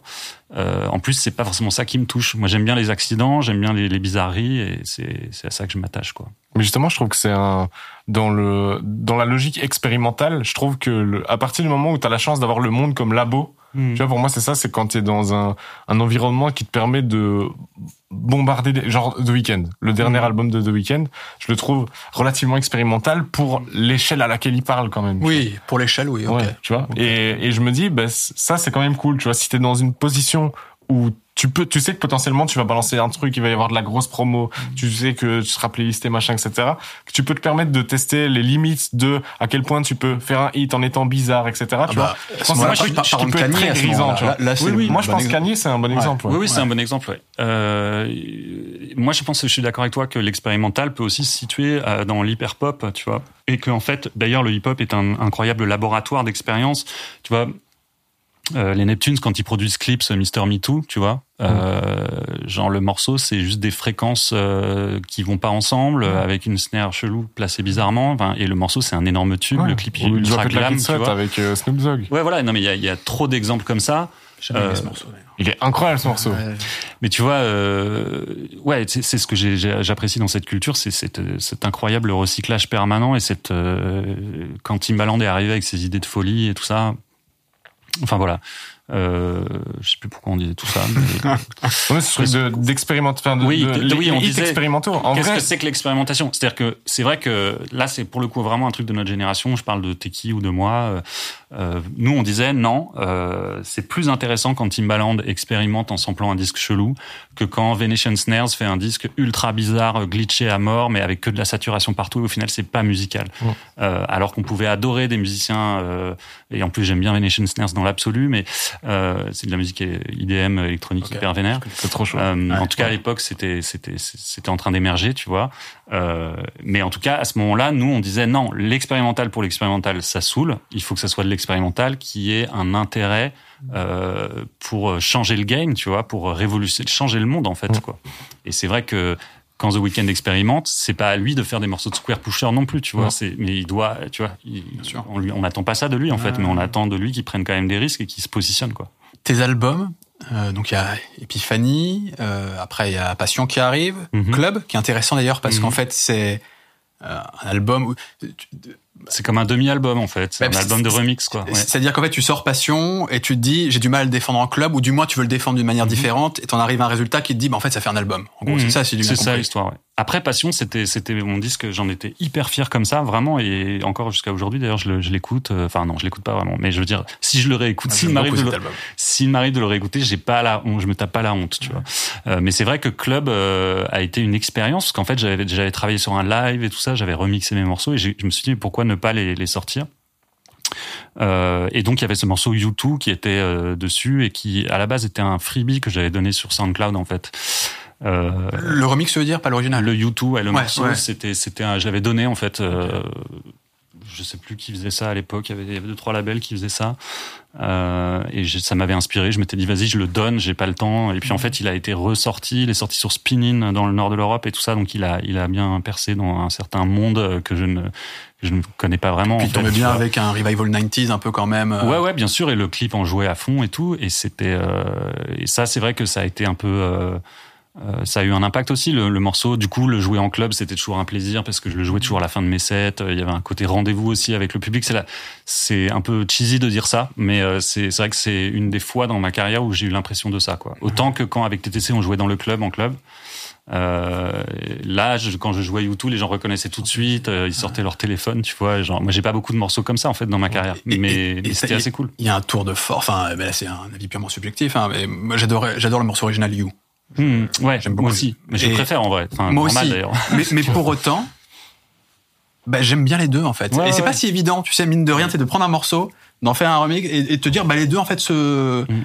ont leur intérêt, tu vois. Je trouve que Noisia sont très forts à ça. Ah ouais. Moi, je trouve Noisia, à chaque fois que j'entends un remix de leur propre morceau qu'ils ont fait, à chaque fois, je me dis, quel bande de bâtards. Hmm. Mais là, là, je pense qu'ils ils ont vraiment arrêté, quoi. Non, non, mais oui. Quelle bande Ouais, de bâtards. ouais, Mais ouais, tu vois, ça rejoint exactement ce qu'on vient de dire, ce que tu viens de dire sur qu'est-ce que c'est que quand The Weeknd expérimente et tout, Mm. toute proportion gardée, hein, parce que YouTube n'était pas un tube intergalactique non plus. Mais je me souviens de m'être pris deux trois balayettes en parlant à deux trois personnes à Paris, des gens de la musique électronique ultra sérieux qui étaient là ouais euh, je comprends pas trop ce que tu fais avec ce morceau U2 et j'avais envie de dire mec mais je prends beaucoup plus de risques que toi c'est-à-dire que Ico Cassine ne comprenait parce pas. que pardon. les gens qui sortent des, des, des disques avec des polyrythmies et de la techno compliquée, euh, moi j'adore ça, tu vois. Mais à un moment donné, euh, prendre le risque d'affronter justement euh, la pop, d'affronter euh, toutes ces couleurs, même, euh, tu vois, d'aff- d'affronter ce rapport avec le public et Mhm. tout, et d'y aller à fond et de dire, bah là, je vais faire un betu, je vais le sortir sur Spinin et il va faire des millions de vues et tout. Euh, bah moi, je trouvais que c'était plus intéressant, pe- peut-être même plus courageux en fait, que de faire un énième morceau underground comme j'en faisais déjà depuis euh, assez longtemps, tu vois. Et je pense que c'est bien d'avoir des reliefs dans une carrière, de prendre des risques aussi. Mais par contre, une fois que j'ai fait YouTube et qu'il a un peu percé, il était hors de question que ça devienne une formule. Bien évidemment que Because, chez qui j'étais à l'époque, aurait rêvé que je ne fasse que des YouTube à partir de maintenant. Euh, mais Ça a été en déjà un peu l'effet avec Dun Dun Dun. euh, Oui, Dun Dun Dun, et typiquement, c'est un morceau pareil, c'est un morceau orphelin, tu vois. Il n'a pas, enfin non, il n'a pas. T'as un tube et tu dis, oh non, je veux Ouais. surtout pas en refaire un. C'est un peu ça, c'est un peu ça. Mais je suis pas le seul dans ce cas. On est beaucoup dans ce cas. Mais parce que ça te met dans une position hyper chelou. Euh, Tu vois, un mec comme Oiseau, je me souviens très bien qu'il me racontait que quand il avait fait Flat Beat, qui était un accident, qui a vendu des millions par accident, il a culpabilisé après de ça. Il a fait les disques les plus impossibles possibles Mm. euh, pour euh, pour se détacher de ça, tu vois. Et je, je m'identifie tout à fait à ce truc non fonctionnel, tu vois, de pas de pas s'inclure dans un modèle de carrière. Parce que You, pour te dire la vérité, c'est à l'époque j'avais perdu mon père. C'était un morceau qui le You s'adresse à mon père en fait. C'est un morceau de deuil, contrairement à ce qu'on pourrait croire, parce que c'est un morceau de club, tu Je vois. que- ouais, Mais ouais. dans le premier, on sent cette mélancolie, tu Ouais. vois. C'est euh, This Sound is You. En fait, je parle à mon, à mon père, je dis que ma musique, c'est lui. Et, euh, et donc U2, qui est donc un remix hyper euphorique, c'est quand même, moi, je pense à mon père à chaque fois que je joue ce morceau. Et du coup, il y a du cœur, en fait. C'est une vraie histoire.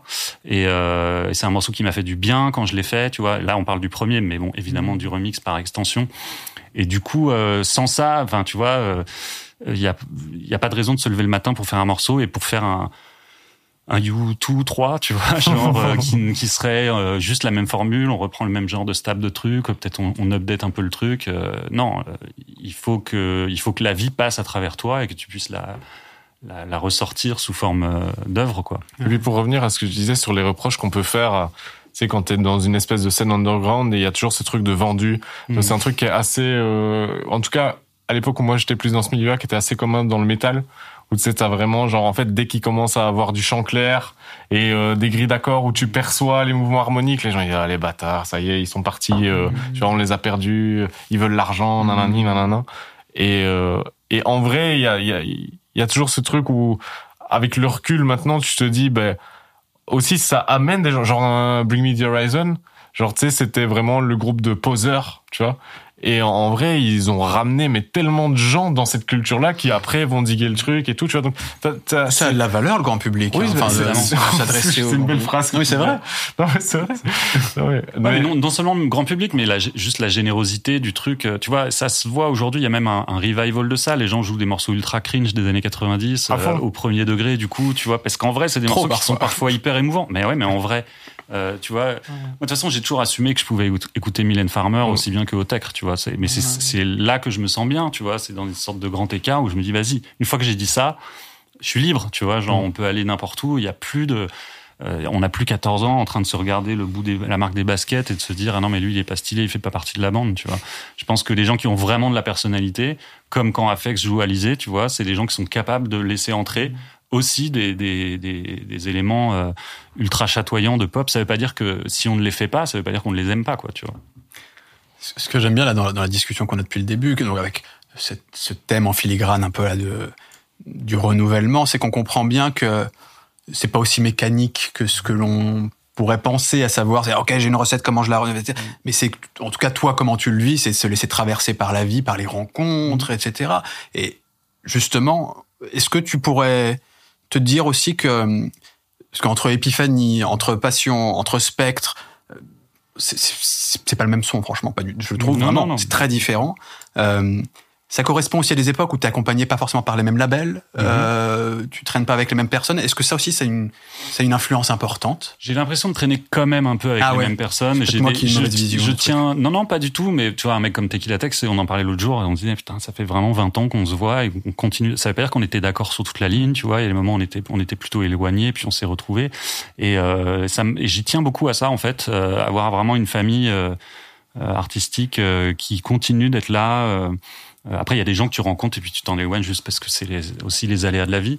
Mais euh, non, je pense que Parce ce que, que j'essaie de produire, c'est un, c'est un- c'est une relation d'intimité avec. Je, je, je dirais, je prétendrai pas avoir un public, tu vois, mais les gens qui s'intéressent un peu à, à certains de, des disques que j'ai faits, euh, si on peut avoir une relation d'intimité qui se développe où les gens peuvent me comprendre, tu vois, un mec comme Tactile que je connais depuis pareil très longtemps et qu'on est très proche, euh, quand je lui ai fait écouter Spectre, il m'a dit c'est tellement toi en fait, tu vois, et genre il connaît de l'intérieur et depuis le début tous les morceaux que je fais, et ça m'a fait hyper plaisir qu'il me dise ça parce que je me suis dit bah je crois que c'est vrai, je crois vraiment que c'est il y a une logique, il y a une cohérence, mais peut-être une cohérence plus harmonique en fait, une cohérence d'écriture, de composition qui qui sous-tend tous ces projets en fait. Mais- C'est juste que stylistiquement ça s'épanouit dans, dans des domaines très différents. Mais alors ça, tu vois, c'est étonnant parce que euh, j'ai lu une de tes interviews justement à propos de Spectre, donc ton dernier album, Mhm. pour recontextualiser un poil pour, pour ceux qui nous regardent, c'est euh, euh, c'est un projet en fait global où il y a un album, euh, un film, donc euh, le, le long métrage dont on avait parlé, et puis aussi un live.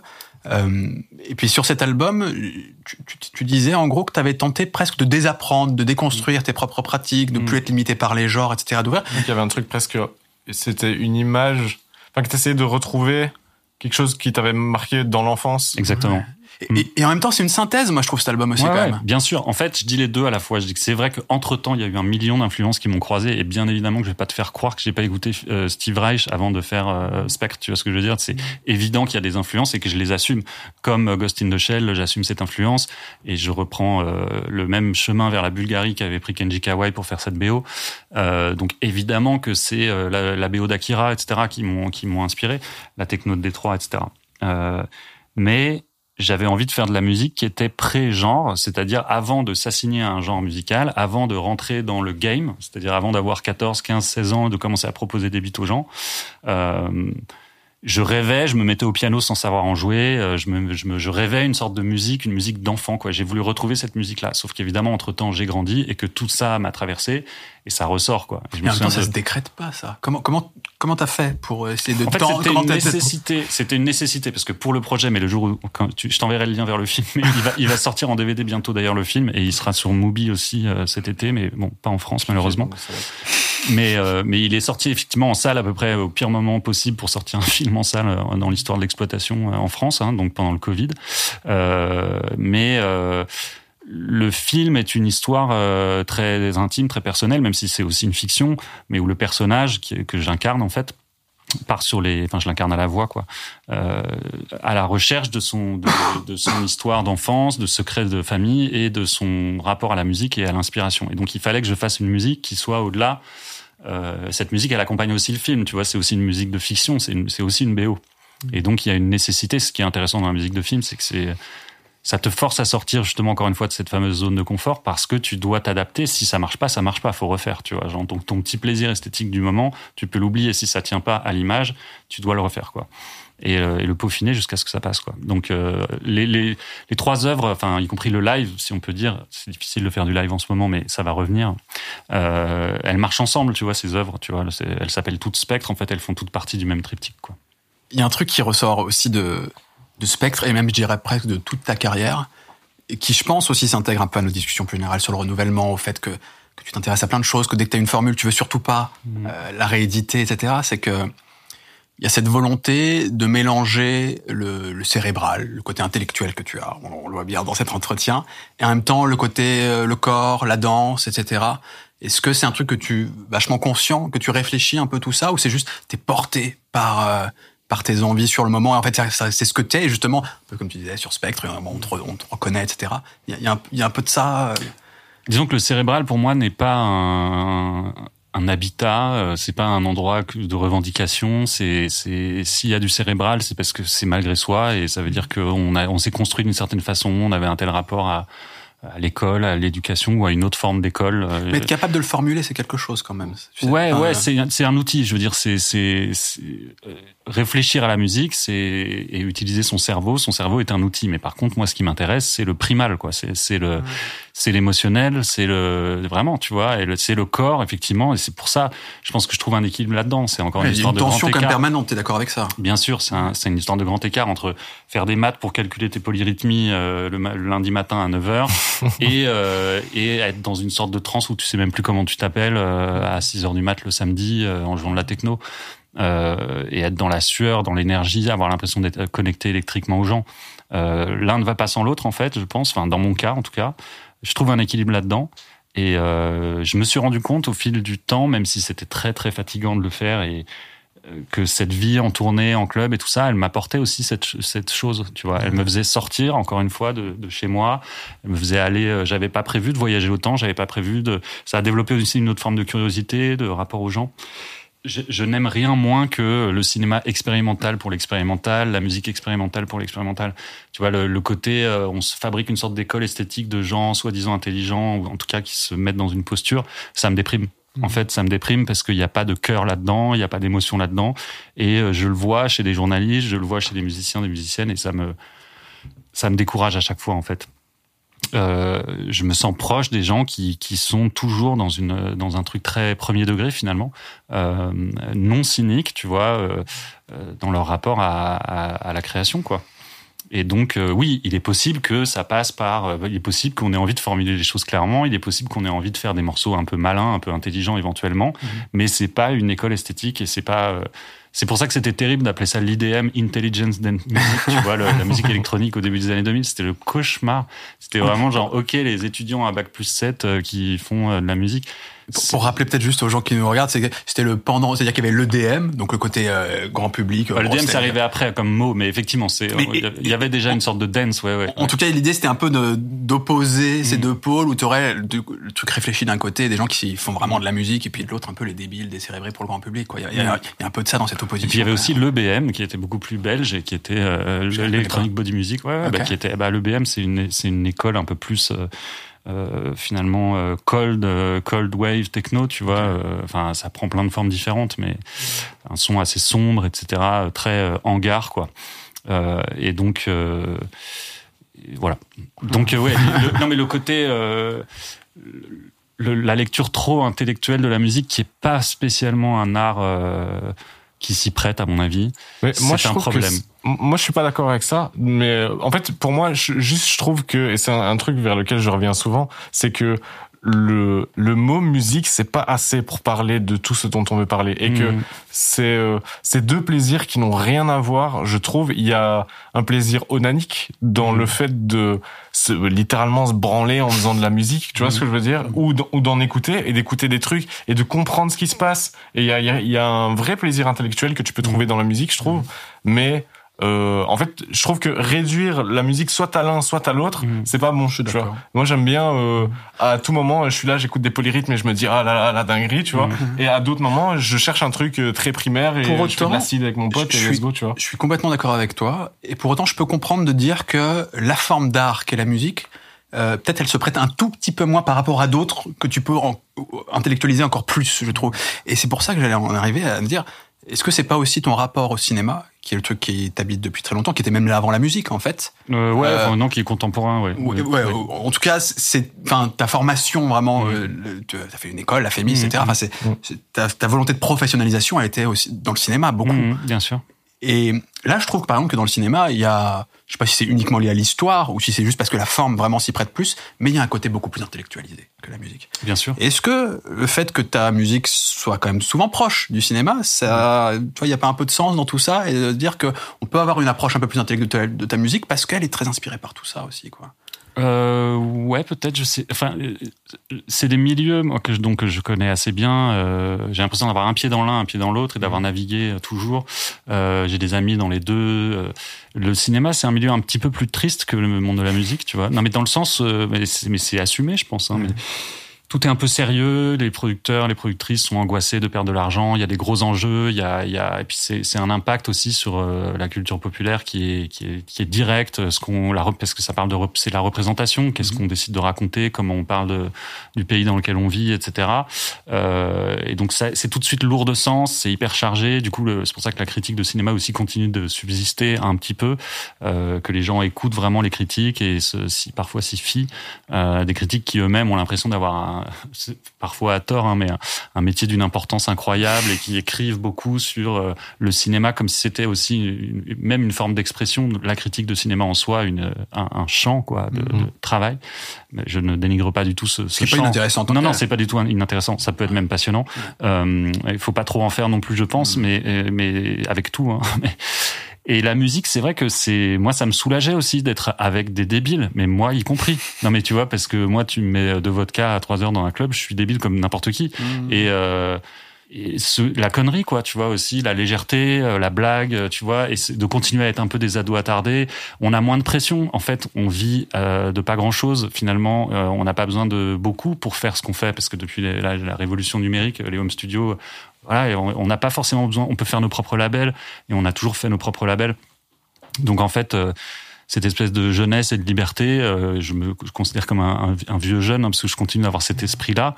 Euh, ça faisait du bien quoi. Il y a un côté où et puis parfois t'as des gens euh, que ça soit les frères Gallagher ou je ne sais qui qui ont t'as l'impression qu'ils ont 5 de QI mais ils sortent des trucs de fou tu vois. Euh, et t'as des musiciens qui sont dans la pure intuition quoi et qui arrivent à c'est vrai que fatalement le cinéma par son côté euh, très procédurier long travail d'équipe avec un, côté presque stratégique jusqu'au financement fait que tout est plus lourd et tout a tout tout doit être euh, justifié. Et puis aussi pour avoir envie de travailler sur un projet de film pendant trois ans et s'y tenir, je viens de le faire, hein, mais et ne pas lâcher le morceau, faut vraiment vouloir le faire quoi. Tu vois, genre alors qu'un morceau, tu peux vraiment te lever un matin. Je me souviens de Beck, il avait fait ça, euh, Loser, le morceau Loser de Beck dans les années 90, il l'avait fait en une heure et demie pendant une pause déjeuner au studio. Euh, parce qu'il avait eu l'opportunité d'aller en studio. Bon, le mec, ça lui a changé sa vie.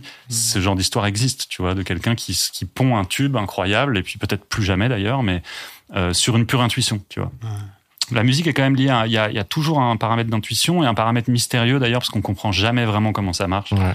C'est ça qui est assez magique avec la musique, c'est qu'on a les 12 mêmes notes, enfin, ça dépend de moi, je trouve que c'est pour ça que c'est mais- un art qui s'y prête aussi bien. C'est que t'as, t'as, en fait, je trouve que t'as ce truc où tu peux te branler à fond et tu sais que t'auras jamais la formule, tu vois. Mm. Donc il y a un côté où vraiment tu, tu, peux tout donner dans la branlette et quand même pas trouver. Et il y a, y a, je trouve quelque chose de rassurant là-dedans, tu vois. Mm. Je sais pas si c'est. En, en tout cas, ce qui est certain, je suis complètement d'accord avec toi que on peut aussi intellectualiser la musique, on peut aussi être un, un savant entre guillemets de la musique, reconnaître des trucs, comment ça marche, etc. Il y a un plaisir là-dedans, c'est une évidence. C'est c'est vrai que le, le- pourquoi la musique, je ne sais pas, mais moi je me reconnais par exemple quand tu dis, bah, la musique, ça me permet aussi d'être un débile. euh, Mm. Ah oui, oui, bah. Et, et par moi, j'ai, je parle de quelques secondes de moi, j'ai tendance à beaucoup intellectualiser beaucoup de choses dans ma vie de manière générale, et j'aime bien parfois avec la musique me mettre ça de côté. Mm. Et j'arrive à, le, et je sais pas pourquoi ça s'est porté vers la musique. Pourquoi Mm. pas vers autre chose? Peut-être parce qu'intrinsèquement dans la musique, il y a un truc comme ça, effectivement, que tu trouves pas forcément c'est une, c'est, c'est au-delà du côté forme d'art, parce que ça sert à rien de déterminer qu'est-ce que, qu'est-ce qui est de l'art et qu'est-ce qui n'en est pas. Enfin, c'est, c'est du temps perdu, mais juste qu'est-ce que c'est que des vibrations qui, qui, tu vois, là, c'est quelque chose qu'on ne voit pas, tu vois, c'est, c'est quand même assez étrange. hein. Il y a un côté, il y a, la musique ne perd jamais de son mystère et tu peux aller creuser, les, les- comprendre l'harmonie, le cercle des quintes et travailler sur euh, Coltrane et le côté mystique du cosmos et des, des harmonies.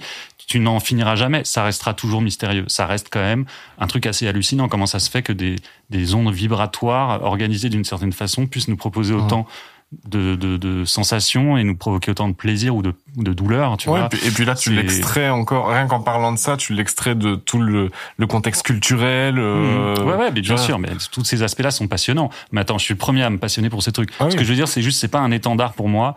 En tout cas, j'ai jamais, j'ai j'ai jamais cherché à avoir, euh, à, à débrancher ce- cette prise directe avec le public, avec les gens qui écoutent et qui font de la musique. J'ai jamais voulu, euh, ça m'a jamais intéressé dès que j'ai vu des, des ambiances partir trop en en truc de, de snob en fait, tu vois, de, de gens qui euh, ont l'impression d'avoir compris des choses et de pouvoir les expliquer aux autres. Euh, ça m'a jamais intéressé quand Oui, c'est parti dans ces ambiances-là, tu vois. Ouais. Euh, ça veut pas dire que ça m'a- que ça m'intéresse pas de réfléchir à la musique. Je le Ouais, fais non, en non. vrai tous les jours. Hein, Ouais, tu vois, ouais. J'adore ça. Et je lis des articles passionnants de gens passionnants sur ces trucs-là, quoi, tous les jours. Ce que je vous propose, les gars, c'est, on parle déjà depuis pas mal de temps. Essayons quand même d'aborder une troisième partie, troisième et dernière partie, un peu plus sur la, la technique, ta manière de composer, etc. Ça, c'est un truc qui Où achètes-tu ton matériel. Sur quel site web en particulier? Oui, c'est vrai. Où achètes-tu ton matériel Sur Thomann. Oh, incroyable. c'est la vérité. Je suis un de leurs power clients, c'est sûr. Alors là, ils doivent le savoir. C'est quoi C'est tous les mois mon tu adresse prends mail, mais non, laisse tomber, je suis fou moi. Genre, euh, c'est une leçon que j'ai apprise de Daft Punk aussi quand ils quand ils faisaient beaucoup d'argent, euh, ils réinvestissaient tout, tu vois, leur casque et tout ça. Ils ont beaucoup réinvesti dans leur euh, dans leur création. Et, euh, et je me suis toujours dit ça. Je me suis dit dès que j'ai de l'argent j'achète des synthés j'achète. Et là maintenant j'achète les plugins et tout que je craquais quand j'avais 17 ans.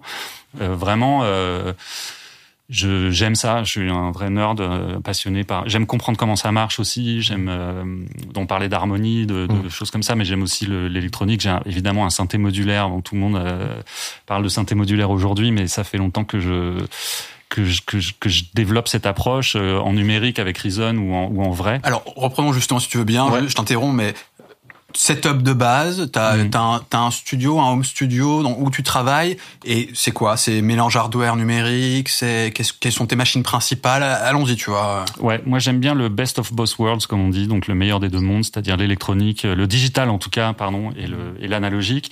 Je suis pas du tout un, un ayatollah de l'analogique, mais il se trouve que j'ai des synthés analogiques en fait que j'ai acheté à l'époque où ils coûtaient quand même pas le prix qu'ils coûtent aujourd'hui, tu vois, donc un ARP 2600, un Mini Moog euh, d'époque, tu vois, euh, un Prophet 5 d'époque aussi, euh, Pro One d'époque. Euh, Qu'est-ce que j'ai d'autre Un SH101 qui est mon synthé préféré en fait. Euh, Et à la maison, où t'as ton, ton studio un home tu vas studio. travailler Alors là, en ce moment, je suis dans un studio qui est plutôt plus petit que d'habitude, mais euh, j'ai un projet qui me voilà de construire mon studio dans un espace beaucoup plus grand et de- d'éventuellement de de- de- d'ajouter le paramètre enregistrement, cabine, etc. pour travailler avec d'autres musiciens. Je travaille pas mal avec des musiciens de jazz en ce moment. Ça demande un peu plus de place et pouvoir jouer ensemble.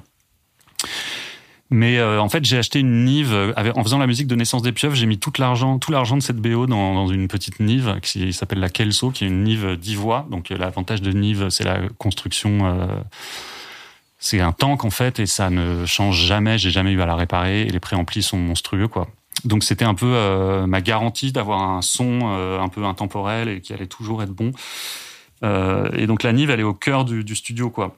J'update le reste, j'update l'ordinateur tout le temps. Je suis sur chez Mac, quoi, mais je, je, je change régulièrement parce que parce que je suis aussi, euh, comme tout le monde, addict à ces nouveautés. euh, et j'ai pas encore le M1, mais je, je vais je vais y passer, tu vois.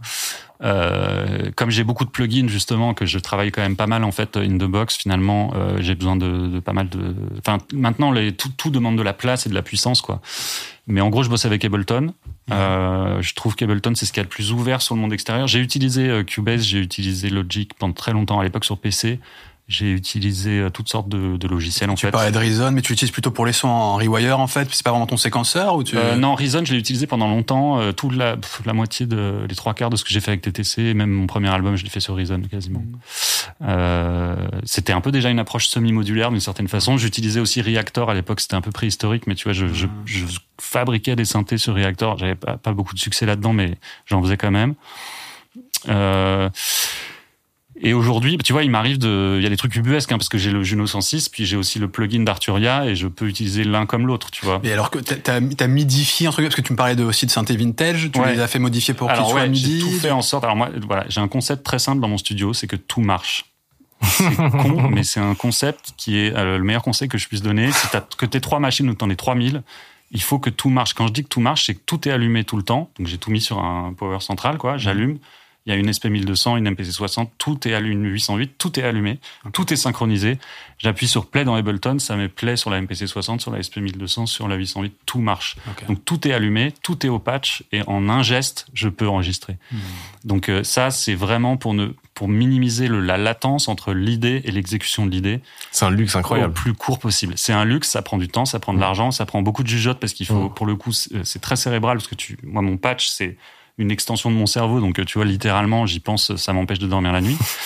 Et, euh, et en fait, tout est au patch, donc tu vois, je, je peux faire rentrer n'importe quoi dans n'importe quoi, euh, et donc créer des sortes de chimères étranges entre, tu vois, mettre avoir le filtre du MS20, mais le, un mini, une- tu vois, un oscillateur de Minimoog dans le fil du MS20 avec la Ah, reverb du RAR Donc c'est pas 2600. seulement que t'as as un modulaire, c'est que tout est modulaire. C'est Après, que le tout, studio tout, est tout modulaire. interconnecté. C'est- l'idée du studio à la Brian Eno qui est un instrument, c'est ça, c'est le méta-instrument. Je suis pas instrumentiste, j'ai jamais prétendu être un- capable d'exécuter quoi que ce soit correctement. Je me sers du clavier pour écrire, composer, mais je suis pas pianiste et je le prétendrai pas parce qu'il y a dans ma famille des gens qui sont vraiment des musiciens classiques et euh, voilà, je pourrais pas prétendre à ça du tout. Mais euh, par contre, euh, mon instrument, c'est mon studio. Ouais. Et ça, je le maîtrise pour le coup. C'est un peu mon, mon- le point de compétence que je revendique. Tu vois. Tu le prêtes je- je- ou tu le gardes pour toi Il est intéressé. j'ai déjà, j'ai déjà loué, ouais. je- C'est un peu bizarre parce que le setup il est fait à mon image et à l'image de la musique que je veux faire, mais à terme j'aimerais bien euh, faire venir euh, des gens dans cet espace. C'est pour ça que je, je travaille sur un projet de studio plus grand et plus collaboratif en fait, parce que j'ai envie aussi de sortir de ma bulle. Parce que là, ça fait vois. rêver. Comme tu le décris, moi, j'ai envie de faire un stage directement. Ouais, bah ouais, euh, en vrai, ouais, ouais, bien sûr. Mais j'aimerais bien partager un peu ça avec les gens. Bah, C'est bien qu'on en parle là, mais j'ai jamais franchi le cap de, tu vois, de la vidéo YouTube ou du live Twitch, mais euh, mais vraiment dans une pure logique de transmission, ça m'intéresserait. On Tu peut t'aider, hein, on peut faire ça. Bien sûr. Mais je crois que Toxic Avenger, il est pas mal sur Twitch. euh, Oui, absolument. Ouais, ouais, il fait beaucoup de choses. Il y a la nouvelle plateforme de Joachim euh, qui Joachim Garraud? Non, Joachim euh, avec un K qui est le musicien électronique français qui fait de la musique électronique euh, super bien. Et euh, il lance une a lancé une plateforme, plateforme de partage, ouais, de, de- justement pour, pour pouvoir échanger un peu des que les musiciens, musiciennes puissent parler de leur boulot et voilà. Et je vous en dirai plus parce que je, je, je vais m'impli- m'impliquer un peu là-dedans. un genre du Tinder de la musique. non, mais c'est genre un- comme un Twitch euh, un peu plus euh, personnalisé, contrôlé, tu vois, avec une sorte de- d'aspect communauté aussi.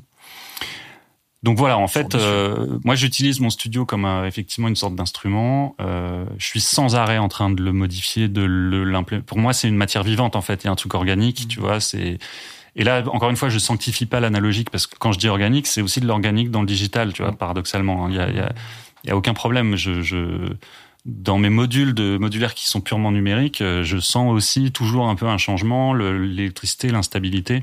C'est vraiment, j'essaie de d'utiliser les outils qui correspondent à ce que je dois faire. Et comme je fais plusieurs choses, effectivement, que j'ai plusieurs casquettes que je change en fonction de mes projets.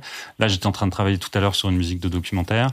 Euh, je sais par exemple que dans ce cas précis, il faut que j'ai un son euh, assez haut médium, euh, hyper précis, euh, très très euh, euh, droit sur la grille. Enfin, tu vois, genre, je sais pas, un autre projet, j'aurais envie que ça soit un peu sloppy, un peu chelou, un peu granuleux avec une SP 1200. Ça veut dire que tu fais évoluer le setup ou tu vas pas faire appel aux mêmes machines? Si tout est Je déjà fais pas connecté appel aux mêmes machines. Ouais. Je sais que euh, je peux avoir envie de faire un truc dans machine, le, je veux dire le truc native instrument, à faire un beat ultra droit avec une, un sample de, de 606, et puis le lendemain avoir envie de sampler un breakbeat dans la SP 1200 et que ça bouge dans tous les sens et ça sera pas pour les mêmes choses, tu vois. Euh, je pense que c'est des outils qui permettent de, de sculpter le son. En fait, moi, vois vraiment le son comme de la sculpture. Tu vois, J'ai l'impression de voir une sorte de forme dans ma tête, qui c'est les fréquences, le temps qui passe, et il y a une sorte de. C'est pour ça que j'aime bien les pochettes d'Otaker, parce qu'elles parce représentent presque graphiquement euh, ce qu'on voit quand on fait de la musique électronique. Et donc, il faut avoir des outils, et il faut, faut, faut les connaître par cœur, et pas, il faut commencer petit, il faut avoir peu d'outils au départ, et puis euh, avec le temps, tu faut que chaque chose que tu rajoutes dans ton studio ait vraiment un intérêt. C'est pour ça que c'est bien d'avoir un petit studio, parce que la place vaut cher.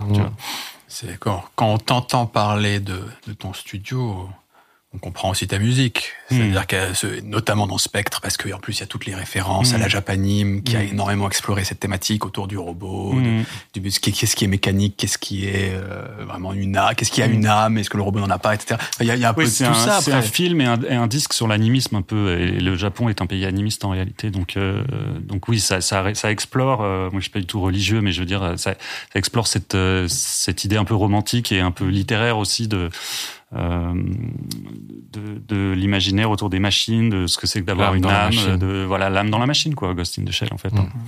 Mais euh, Ouais, je me sens très comme ça quand je suis face à mes, parce que c'est aussi parce que je suis un peu, ça fait 30 ans que je suis tous les jours face à mes machines, en fait. Donc, je deviens fou, tout simplement.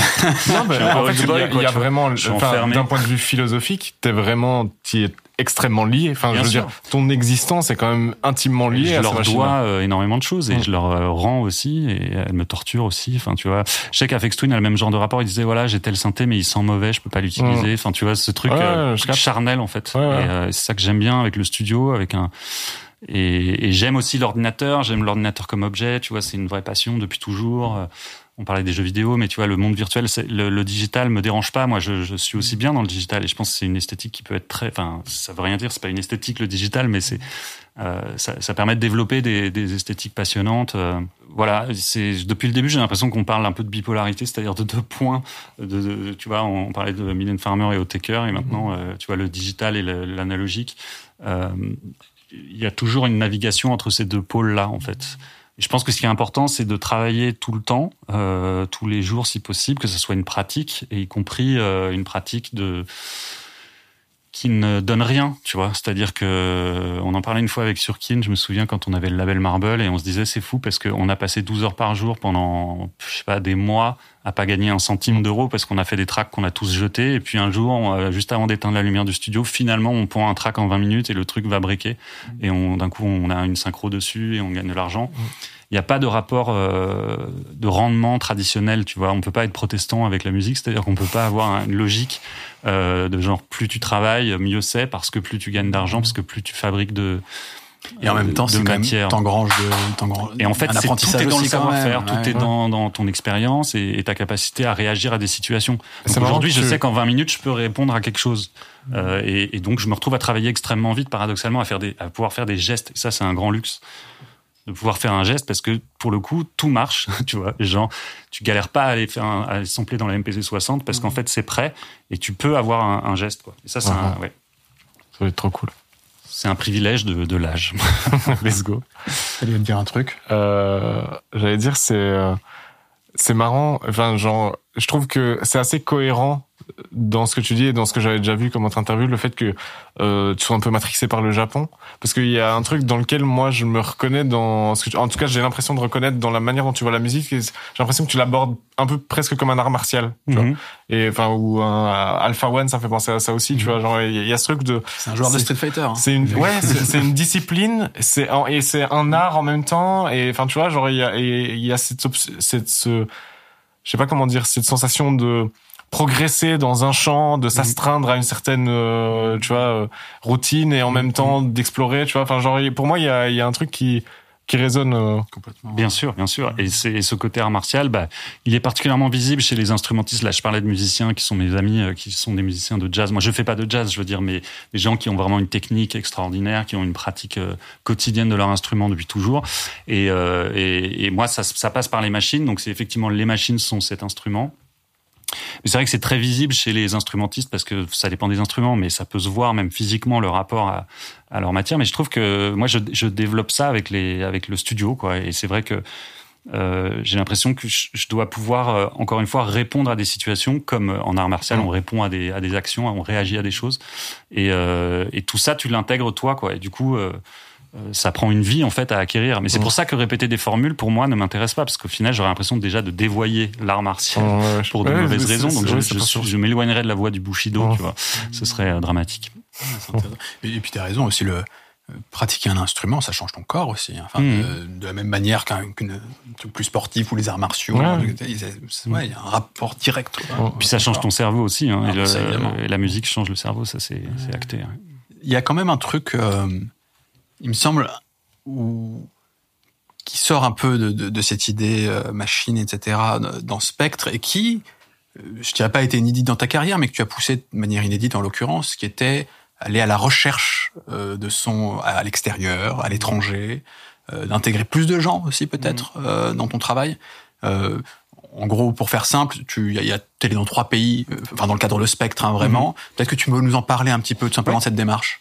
Bien sûr, en fait, euh, c'est lié aussi au scénario du film et à un voyage, euh, grosso modo, vers l'Orient, en fait, hein, qui fait que le personnage finit son trajet au Japon, mais passe par la Bulgarie et par l'Indonésie. Euh, Il y a toute un, une recherche de lien en fait euh, entre entre des sons et des dialogues et qui correspondent à là. On pourrait aussi à nouveau être intellectualisé et, et presque rendre ça anthropologique. Mais disons euh, quand tu vas en Indonésie tu te rends compte que il y a une histoire coloniale du Japon en Indonésie, par exemple. Il y a des liens qui sont entre les musiciens japonais et les Indonésiens. La musique de la BO d'Akira, c'est de la musique en grande partie indonésienne pour ces raisons-là, pour des raisons d'influence de musique euh, indonésienne au Japon. Euh, la musique bulgare a énormément influencé aussi, a été une grande mode au Japon d'abord dans les années 80, mais a été une influence pour euh, Ghost in the Shell, par exemple. Et tous ces tous ces liens-là, euh, depuis euh, la préadolescence, en fait, euh, inconsciemment, ils me travaillent. Je les comprends pas bien. Ils sont un peu nébuleux. Et j'ai toujours voulu enquêter là-dessus et comprendre et aller concrètement sur place. Je me suis dit un jour, si j'ai le luxe de, je le ferai.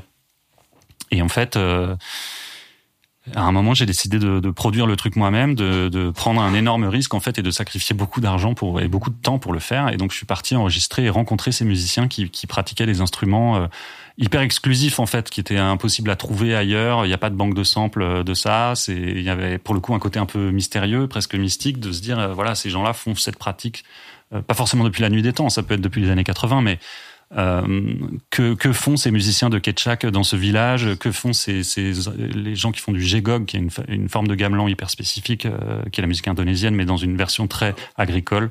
Fais- fais- Faisons ça pe- petit à petit, sans trop rentrer dans les détails, Ouais. hein, mais, mais juste donc, tu es parti dans ces pays-là. Mhm. Euh, en Bulgarie, par exemple, pourquoi tu y vas Qu'est-ce que tu y trouves Et qu'est-ce que tu enregistres au final?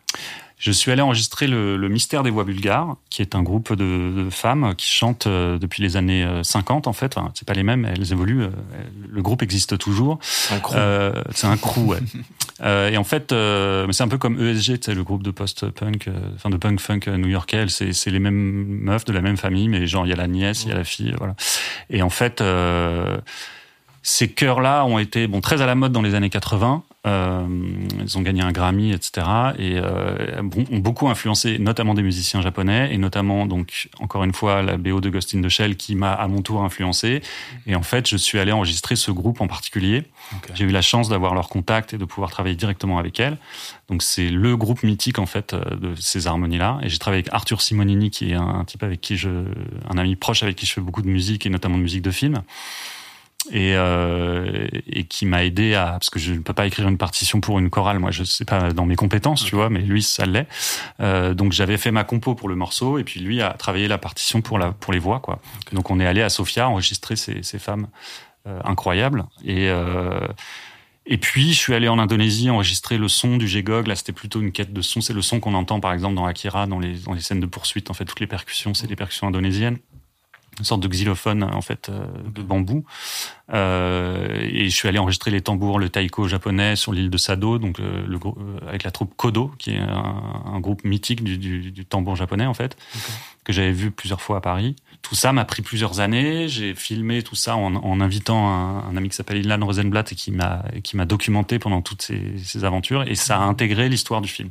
Voilà, c'est- très long à raconter. Ouais, non, mais c'est c'est très intéressant. Et par exemple, quand, quand tu vas en Indonésie, est-ce que de la même manière, tu arrives déjà avec tes compos ou est-ce qu'aussi tu, tu captes plutôt des, des sons là-bas, puis ensuite tu le retravailles ici Ou vraiment, il y a comment ça Bah se déjà, il y a une ligne qui est de l'ordre de, enfin, qui est éthique en fait, que je devais, à laquelle je devais me tenir. C'est euh, tout simplement parce que je veux pas arriver et juste m'approprier le travail des gens et repartir avec, comme ça a été beaucoup trop souvent fait dans l'histoire de l'enregistrement euh, de, de ce qu'on appelait l'ethnomusicologie.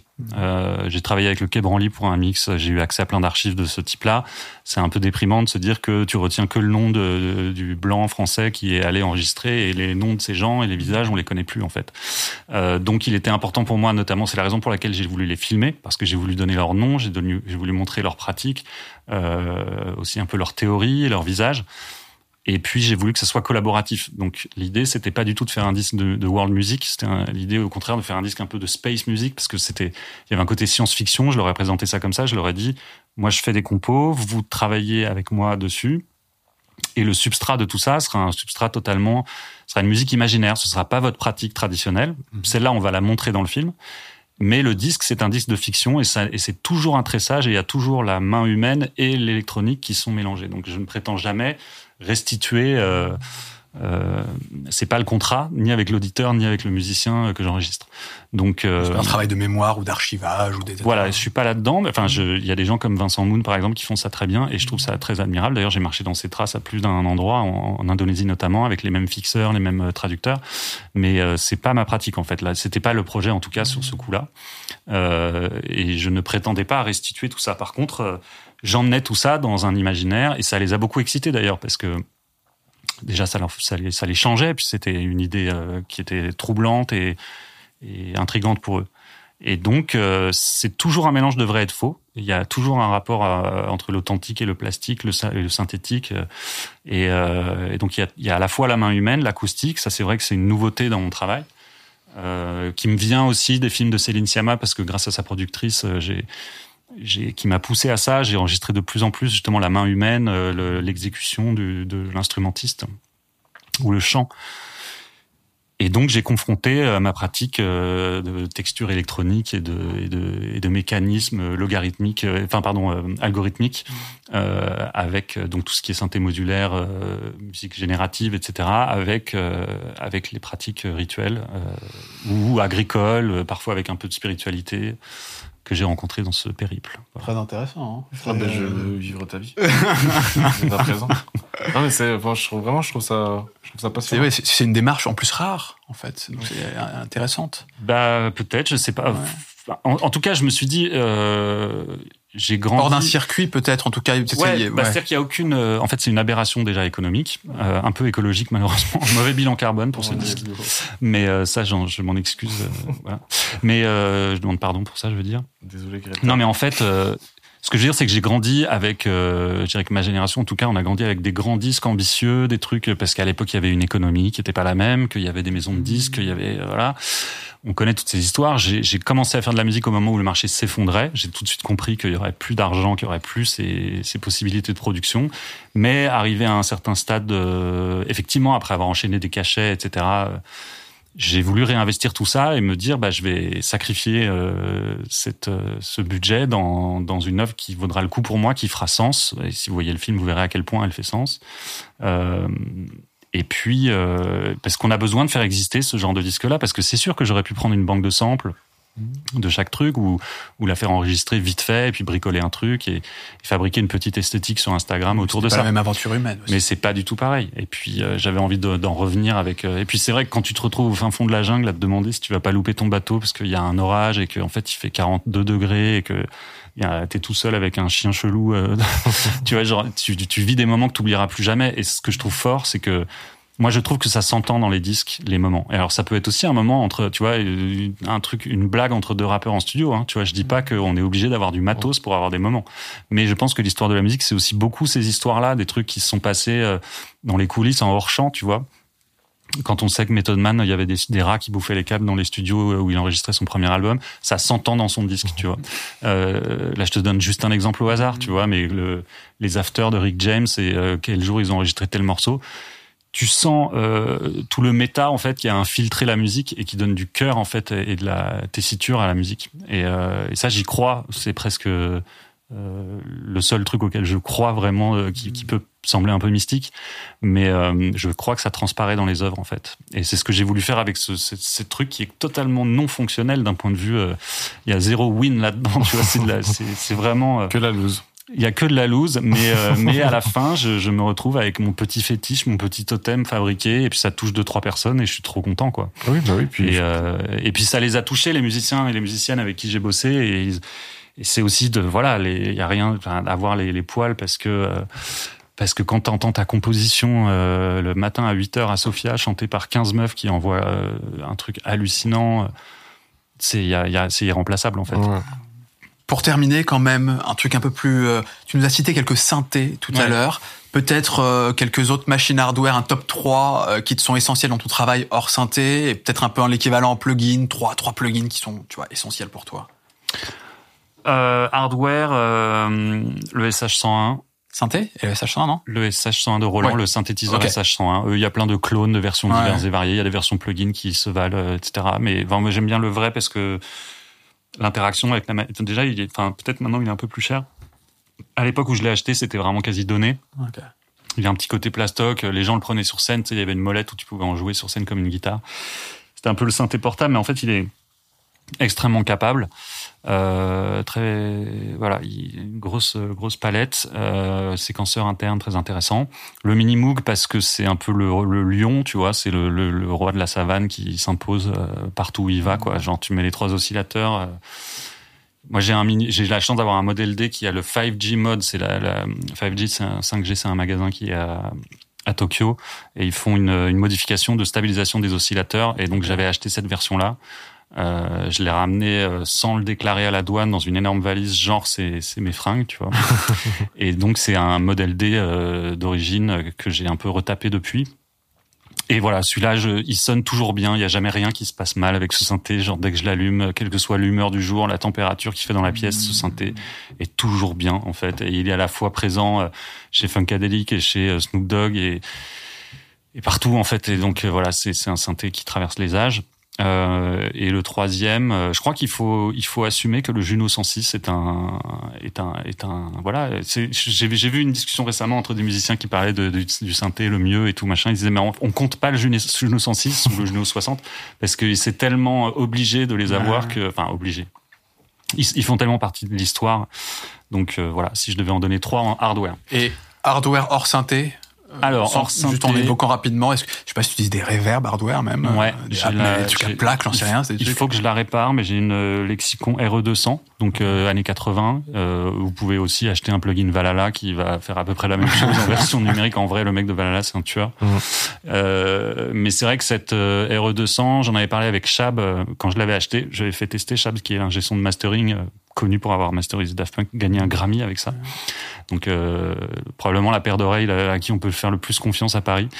Et il était revenu en me disant putain j'ai acheté une 200, c'est je vais en mettre partout, partout de la reverb et tout. C'est vraiment une reverb euh, qui a une qui a une, une couleur très particulière. Et si tu la si tu les coalises derrière, tu peux faire des dingueries avec. Euh, mais la mienne déconne un peu, faut que je la fasse réparer. Euh, donc non, euh, le distressor aussi. J'ai une paire de distressors. Empirical Labs, euh, c'est des compresseurs euh, qui font toutes sortes de choses, qui sont capables d'imiter le, le, le son anglais, le son euh, optique, euh, avec différents ratios, des ratios hyper extrêmes de 20.1, etc. Donc un, un compresseur euh, qui sert à beaucoup de choses. Ça peut servir à des prises, euh, ça peut servir à mettre un master de drum, voilà. Et euh, donc en, en hardware pur et dur, sinon. J'aime bien les Mooger Fruger, tu vois, les- notamment la- la- le délai, je l'aime bien, vraiment bien en fait, euh, le filtre et tout ça. Ouais, si on compte les, parce que le sampler, le sampler c'est trop synthé, non, ça va pas, je peux pas le dire. Ému- L'émulator 3, voilà, l'émulator 3 Ok. de EMU. Moi, j'ai une version modifiée avec un, un lecteur de carte CF, donc ça c'est assez luxueux, c'est la version en rack. T'arrives à suivre, toi? Moi, je suis pas. En mode go, go. content. Compact fast. Ouais, en fait, c'est les- bah, c'est juste qu'au lieu d'avoir une disquette, t'as une carte, euh, de, voilà, de 1 giga. Et euh, le Emulator 3 pour moi est le sampler qui sonne le mieux de l'histoire. Voilà, Ok. Euh, d'assez loin en fait. Euh, ouais. Donc euh, c'est une vraie dinguerie. Il coûte euh, peut-être un petit peu cher maintenant, je crois, mais euh, mais ça ça vaut le coup. Ouais. Et en parallèle, tu utilises quand même des plugs, top 3 plugs aussi. À fond de plug. Euh, alors justement les Valhalla, bah, je les trouve, je viens de les citer, je, je les utilise dans tous les sens. Euh, moi, je, toute la collection Sound Toys, euh, Mhm. voilà, c'est c'est vraiment monstrueux. Euh, de plus en plus, en fait, je les utilise euh, au quotidien, quoi. Moi, j'utilise Ableton, j'utilise pas mal de plugs euh, d'Ableton. en ouais, fait. stock, quoi. Ouais, ouais, je les trouve super. Franchement, je, je, je m'en sers, je suis à l'aise avec, quoi, en fait. Je les automatise et tout, c'est cool. Et en plug, bref, en fait, c'est presque les collections qu'il faudrait citer, tu vois, la collection Arturia et j'en mets. J'utilise pas mal. de- quoi, elle avait collection, tu vois quoi? Ouais, ouais, ouais. Euh, ouais, les émulations d'Arturia, elles font plaisir quand même, tu vois, parce que je te dis, parfois, j'utilise le plug en maquette, mais en fait, parfois, je garde, alors que j'ai le Juno 106 Mhm. juste à côté. Et c'est pas par flemme, c'est parce que j'aime bien aussi que ça sonne comme ça, tu vois. C'est, il y a, il y a aussi un peu du caractère dans ces plugs, quoi. Et de toute façon, maintenant, on est dans un âge d'or du plugin, et de toute façon, dans un âge d'or numérique depuis que les, les convertisseurs ont. Oui, parce que voilà, un, un, un bon truc en hardware, c'est le convertisseur 2192 Universal Audio qui est un convertisseur stéréo et qui euh, et qui est pour moi le, le voilà le meilleur de sa catégorie tu vois dans, après tu passes dans d'autres catégories de prix Mhm. mais vraiment ça vaut le coup de passer un master là-dedans de le saturer légèrement il y a un petit algorithme de saturation qui tu peux aller légèrement dans le rouge et c'est très cool et puis euh, et alors en plugin sinon euh, j'ai envie d'encourager des petites boîtes genre kilohertz euh, C'est très vois. chaud, ça. ouais ils sont ultra chauds c'est ouf hein Ouais. ouais. Leur pitch shifter, j'utilise tout le temps. Ouais, ouais, ouais. Euh, EcoBud aussi, elle est super bien pour. Euh... pff, Oh là là, il y a plein de trucs. Hein. Euh, Sainte Plante, j'ai beaucoup aimé Sainte Plante. Ah ouais, c'était marrant ça. Non, non, j'utilise plein de plugs. Euh, Il y a un mec qui s'appelle Fabrizio Poce qui fait des plugins super intéressants. Je vous invite à aller voir ça. C'est des plugins Max for Live. J'ai un peu échangé avec lui. Je lui ai fait modifier d'ailleurs son, son patch parce qu'il y avait des trucs que j'aurais bien aimé changer. Et il l'a fait pour moi. Très cool. Très gentil. Ouais. Et puis, euh, et puis voilà quoi. Je sais pas. On peut, on peut aller toute la nuit. Hein. Ouais, J'utilise Ouais, il, faut ce- faire, il faut faire un tour dans ton studio, ton ordinateur. Tu te Sausage Fattener? Pardon? Sausage Fattener? Euh, sausage fattener, non, je l'utilise pas. Je, enfin, je connais pas en Tu fait. vois pas? Non. C'est, euh, saucisse, je vois Ah bien, ouais, euh, je vois bien. Tu, tu vois bien? Là, c'est un compresseur, saturateur. Genre, en Mm. gros, t'as deux boutons.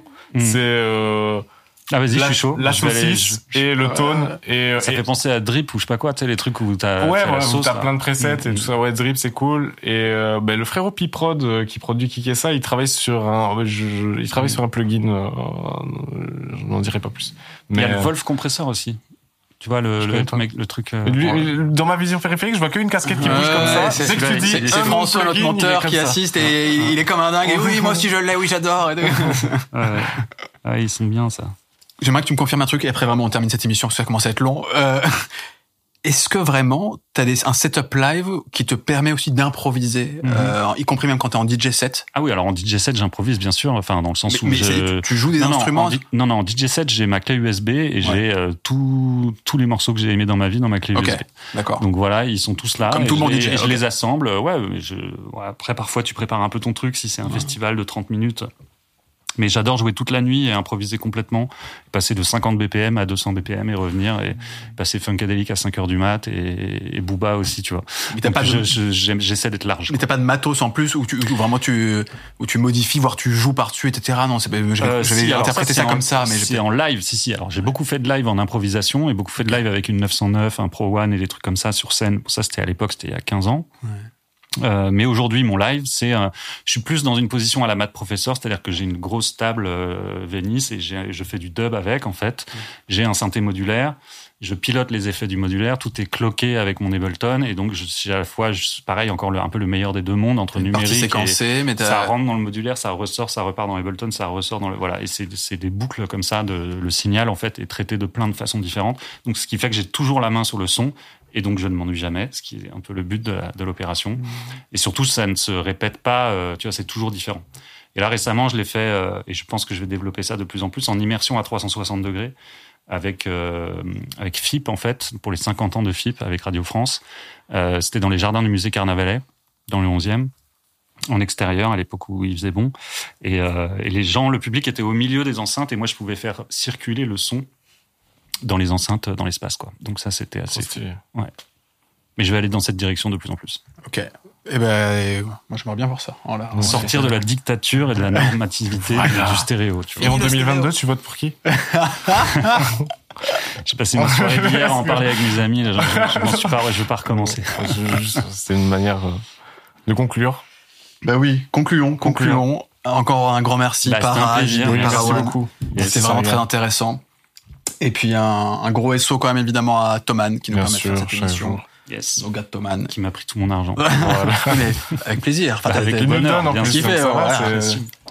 un petit SO aussi à la bouclette quand même qui nous accueille. Chaque jour. Euh, L'équipe est top. Donc euh, Et beau. et ils sont beaux en sont plus. beaux. Ils sont beaux en plus. C'est vrai en plus. Mmh. Il mange beaucoup de Libanais. Ils mangent beaucoup de livres. Ça sent beaucoup de Libanais. Si on, si on peut, si on doit te retrouver sur internet, euh, tu conseilles d'aller voir. Parawaner comme si j'étais encore dans le graffiti Ok. Let's go. P-A-R-A-O-N-E-R, at Twitter. euh, vous pouvez me trouver sur Instagram, euh, malheureusement, comme tout le monde. c'est Voilà. très, très ennuyeux. Et m'écrire, euh, ça m'intéresse toujours d'échanger avec les gens. Voilà. Eh ben parfait. Et puis évidemment Spectre, euh, que ce soit le film, l'album. Il y a eu des, en plus il y a eu des albums de remix récemment de, de en ce moment, alors c'est Ouais. mon actu, c'est Ouais. qu'effectivement, il y a un remix de Jack Green qui est sorti aujourd'hui et le troisième, la troisième partie de, de l'album, il y a 21 remixes en fait de Spectre, aussi bien Ricardo Villalobos que, enfin, Actress, il y a plein, plein d'artistes euh, divers et variés et, euh, et je suis trop content de ce, ce résultat en fait. C'est vraiment, j'ai eu, j'ai eu un peu la main sur le truc, le- sur le choix des gens. C'est vraiment des choix du cœur, des gens soit que je connais, soit dont j'admire beaucoup le boulot. Et c'est une extension en fait. euh, vous pouvez aller sur, je sais pas, Spotify ou n'importe quelle plateforme pour écouter euh, l'ensemble avec l'album et les remixes qui deviennent une sorte d'œuvre hybride. Voilà. Des heures d'écoute en perspective. Exactement. C'est parfait. Encore merci. Merci les gars. À bientôt tout le monde. On revient très vite.